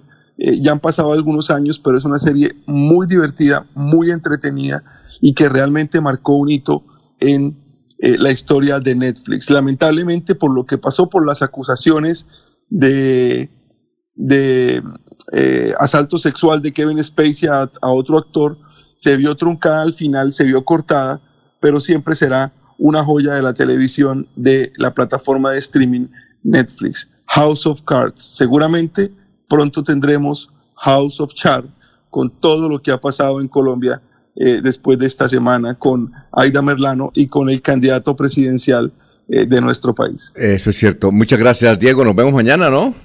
Sí, señor. Mañana con mucho gusto estaremos por acá. Un saludo para todos. Perfecto. Son las 7 de la mañana, 16 minutos. Estamos en, Radio Melodía. Ya viene el profesor Enrique Ordóñez y también eh, desde Barranca Bermeja, soy el caballero. Doctor Julio, eh, no sé si usted quiso, después de la entrevista del doctor Álvaro Hernán, dar una opinión, una reflexión. Es que no hubo tiempo para, si tenía una pregunta al doctor Álvaro Hernán Prada. Yo voy a responder al estilo del expresidente Uribe. Siguiente pregunta. Muy bien. Creo que no vale la pena, Alfonso. ¿Cómo? Eh, creo que no vale la pena eh, prolongar, prolongar un debate sobre un discurso que ha sido reiterado, trillado y ya en desuso, ¿no? Es la, la lección repetida eh, porque no aporta nada nuevo, ¿no? Oiga, pero parece que no estuviera. tengo interés en oír a la señora Cabal porque me parece que es la que le está dando sangre nueva al centro democrático. Pero parece y, en ese sentido es que vale la pena polemizar. Sí, pero parece que los algunos del centro democrático no miran la realidad. Es decir, de, decir que este gobierno es bueno. Yo dije, bueno, pues, tendrá cosas buenas, ¿no? Alguna o otra cosa buena. Es un discurso trillado ahí, que eso ya no hasta el mismo Centro Democrático lo ha revaluado. No, no, Por eso sí es pero, interesante, Alfonso, si hay la oportunidad de ver a la señora Cabal. Mañana, pero, no, la, estoy promocionando, sino digo, en la idea de, que genera elementos para un debate. Yo, eh, mañana, porque ella, pues yo le dije que además va a estar hoy aquí en Bucaramanga, va a estar mañana también en Bucaramanga. Yo le dije que hoy mejor porque teníamos, me da pena con el doctor Álvaro Hernán que el, viernes no, no, no pudo intervenir, pues, pues falté tiempo. Pero vamos a una pausa, que ya está Soel, y regresamos. Yo sé que es lo bueno.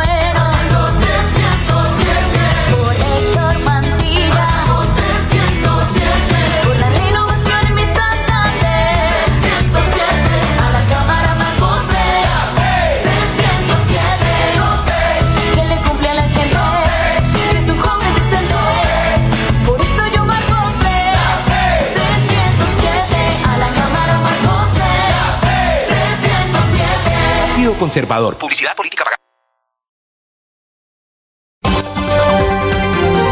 Soel Caballero está en Últimas Noticias de Radio Melodía 1080 AM.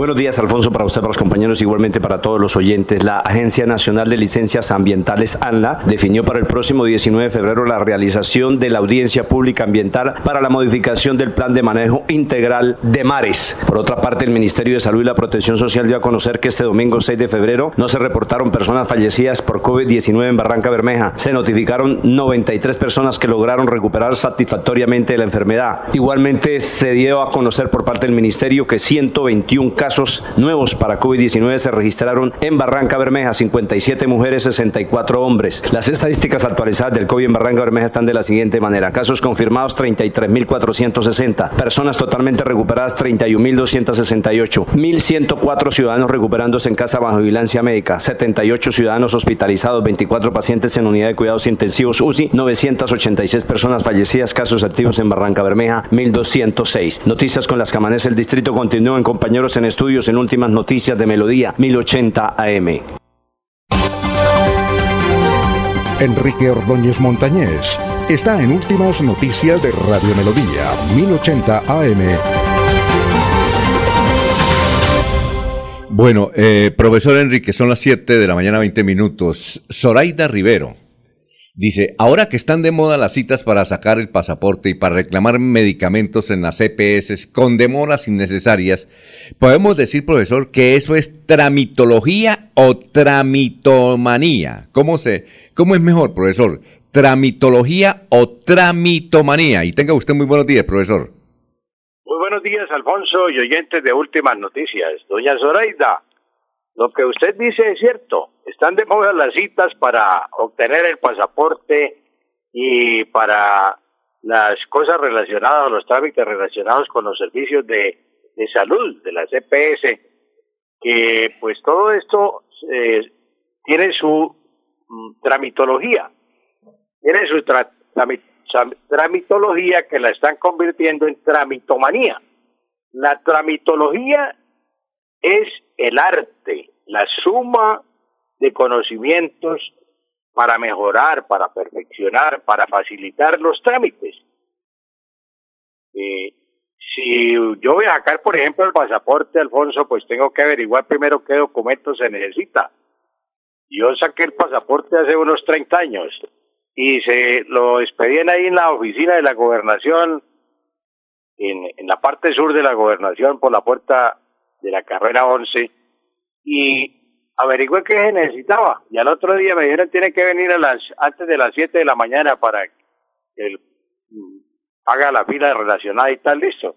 A esa hora llegué con mis documentos, hermanos, recuerdo que me atendió Socorro Ballesteros, la hermana del que fue de Benjamín Ballesteros, el que fue secretario de la Liga de Ciclismo por mucho tiempo.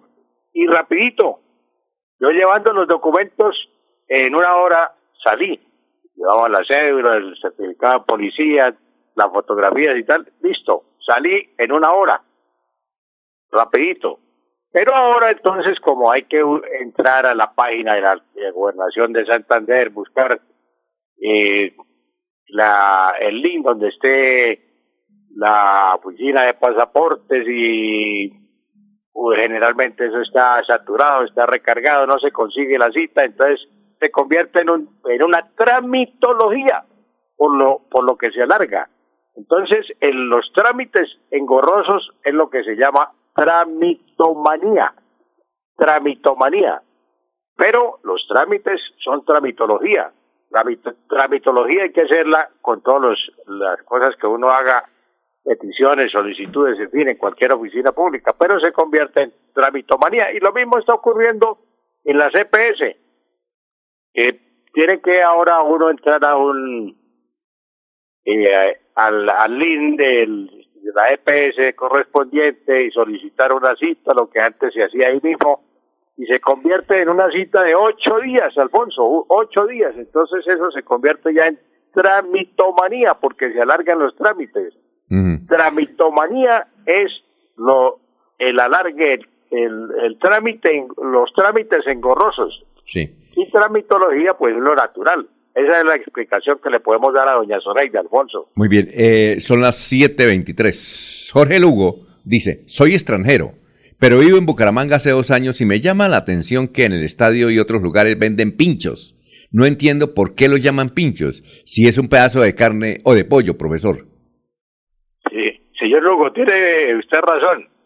Las personas que venden carne o, eh, o pollo en pinchos o también pasta y ofrecen mal el producto porque ofrecen pinchos, pinchos, pinchos, pinchos y el pincho, pues es un manjar eh, generalmente formado de trozos de carne, como dice el oyente, de pasta o de pollo, que se inserta en un pincho. ¿Qué es un pincho? Pues un palo, pues, un palo, un pedazo de madera, eh, o también puede ser una varilla metálica o un alambre que sirve, que se sirve asado. Mm.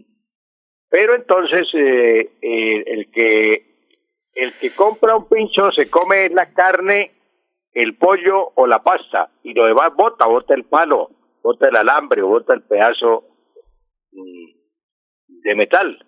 Eso es lo que se llama pincho, el palo, el, el metal donde viene la carne.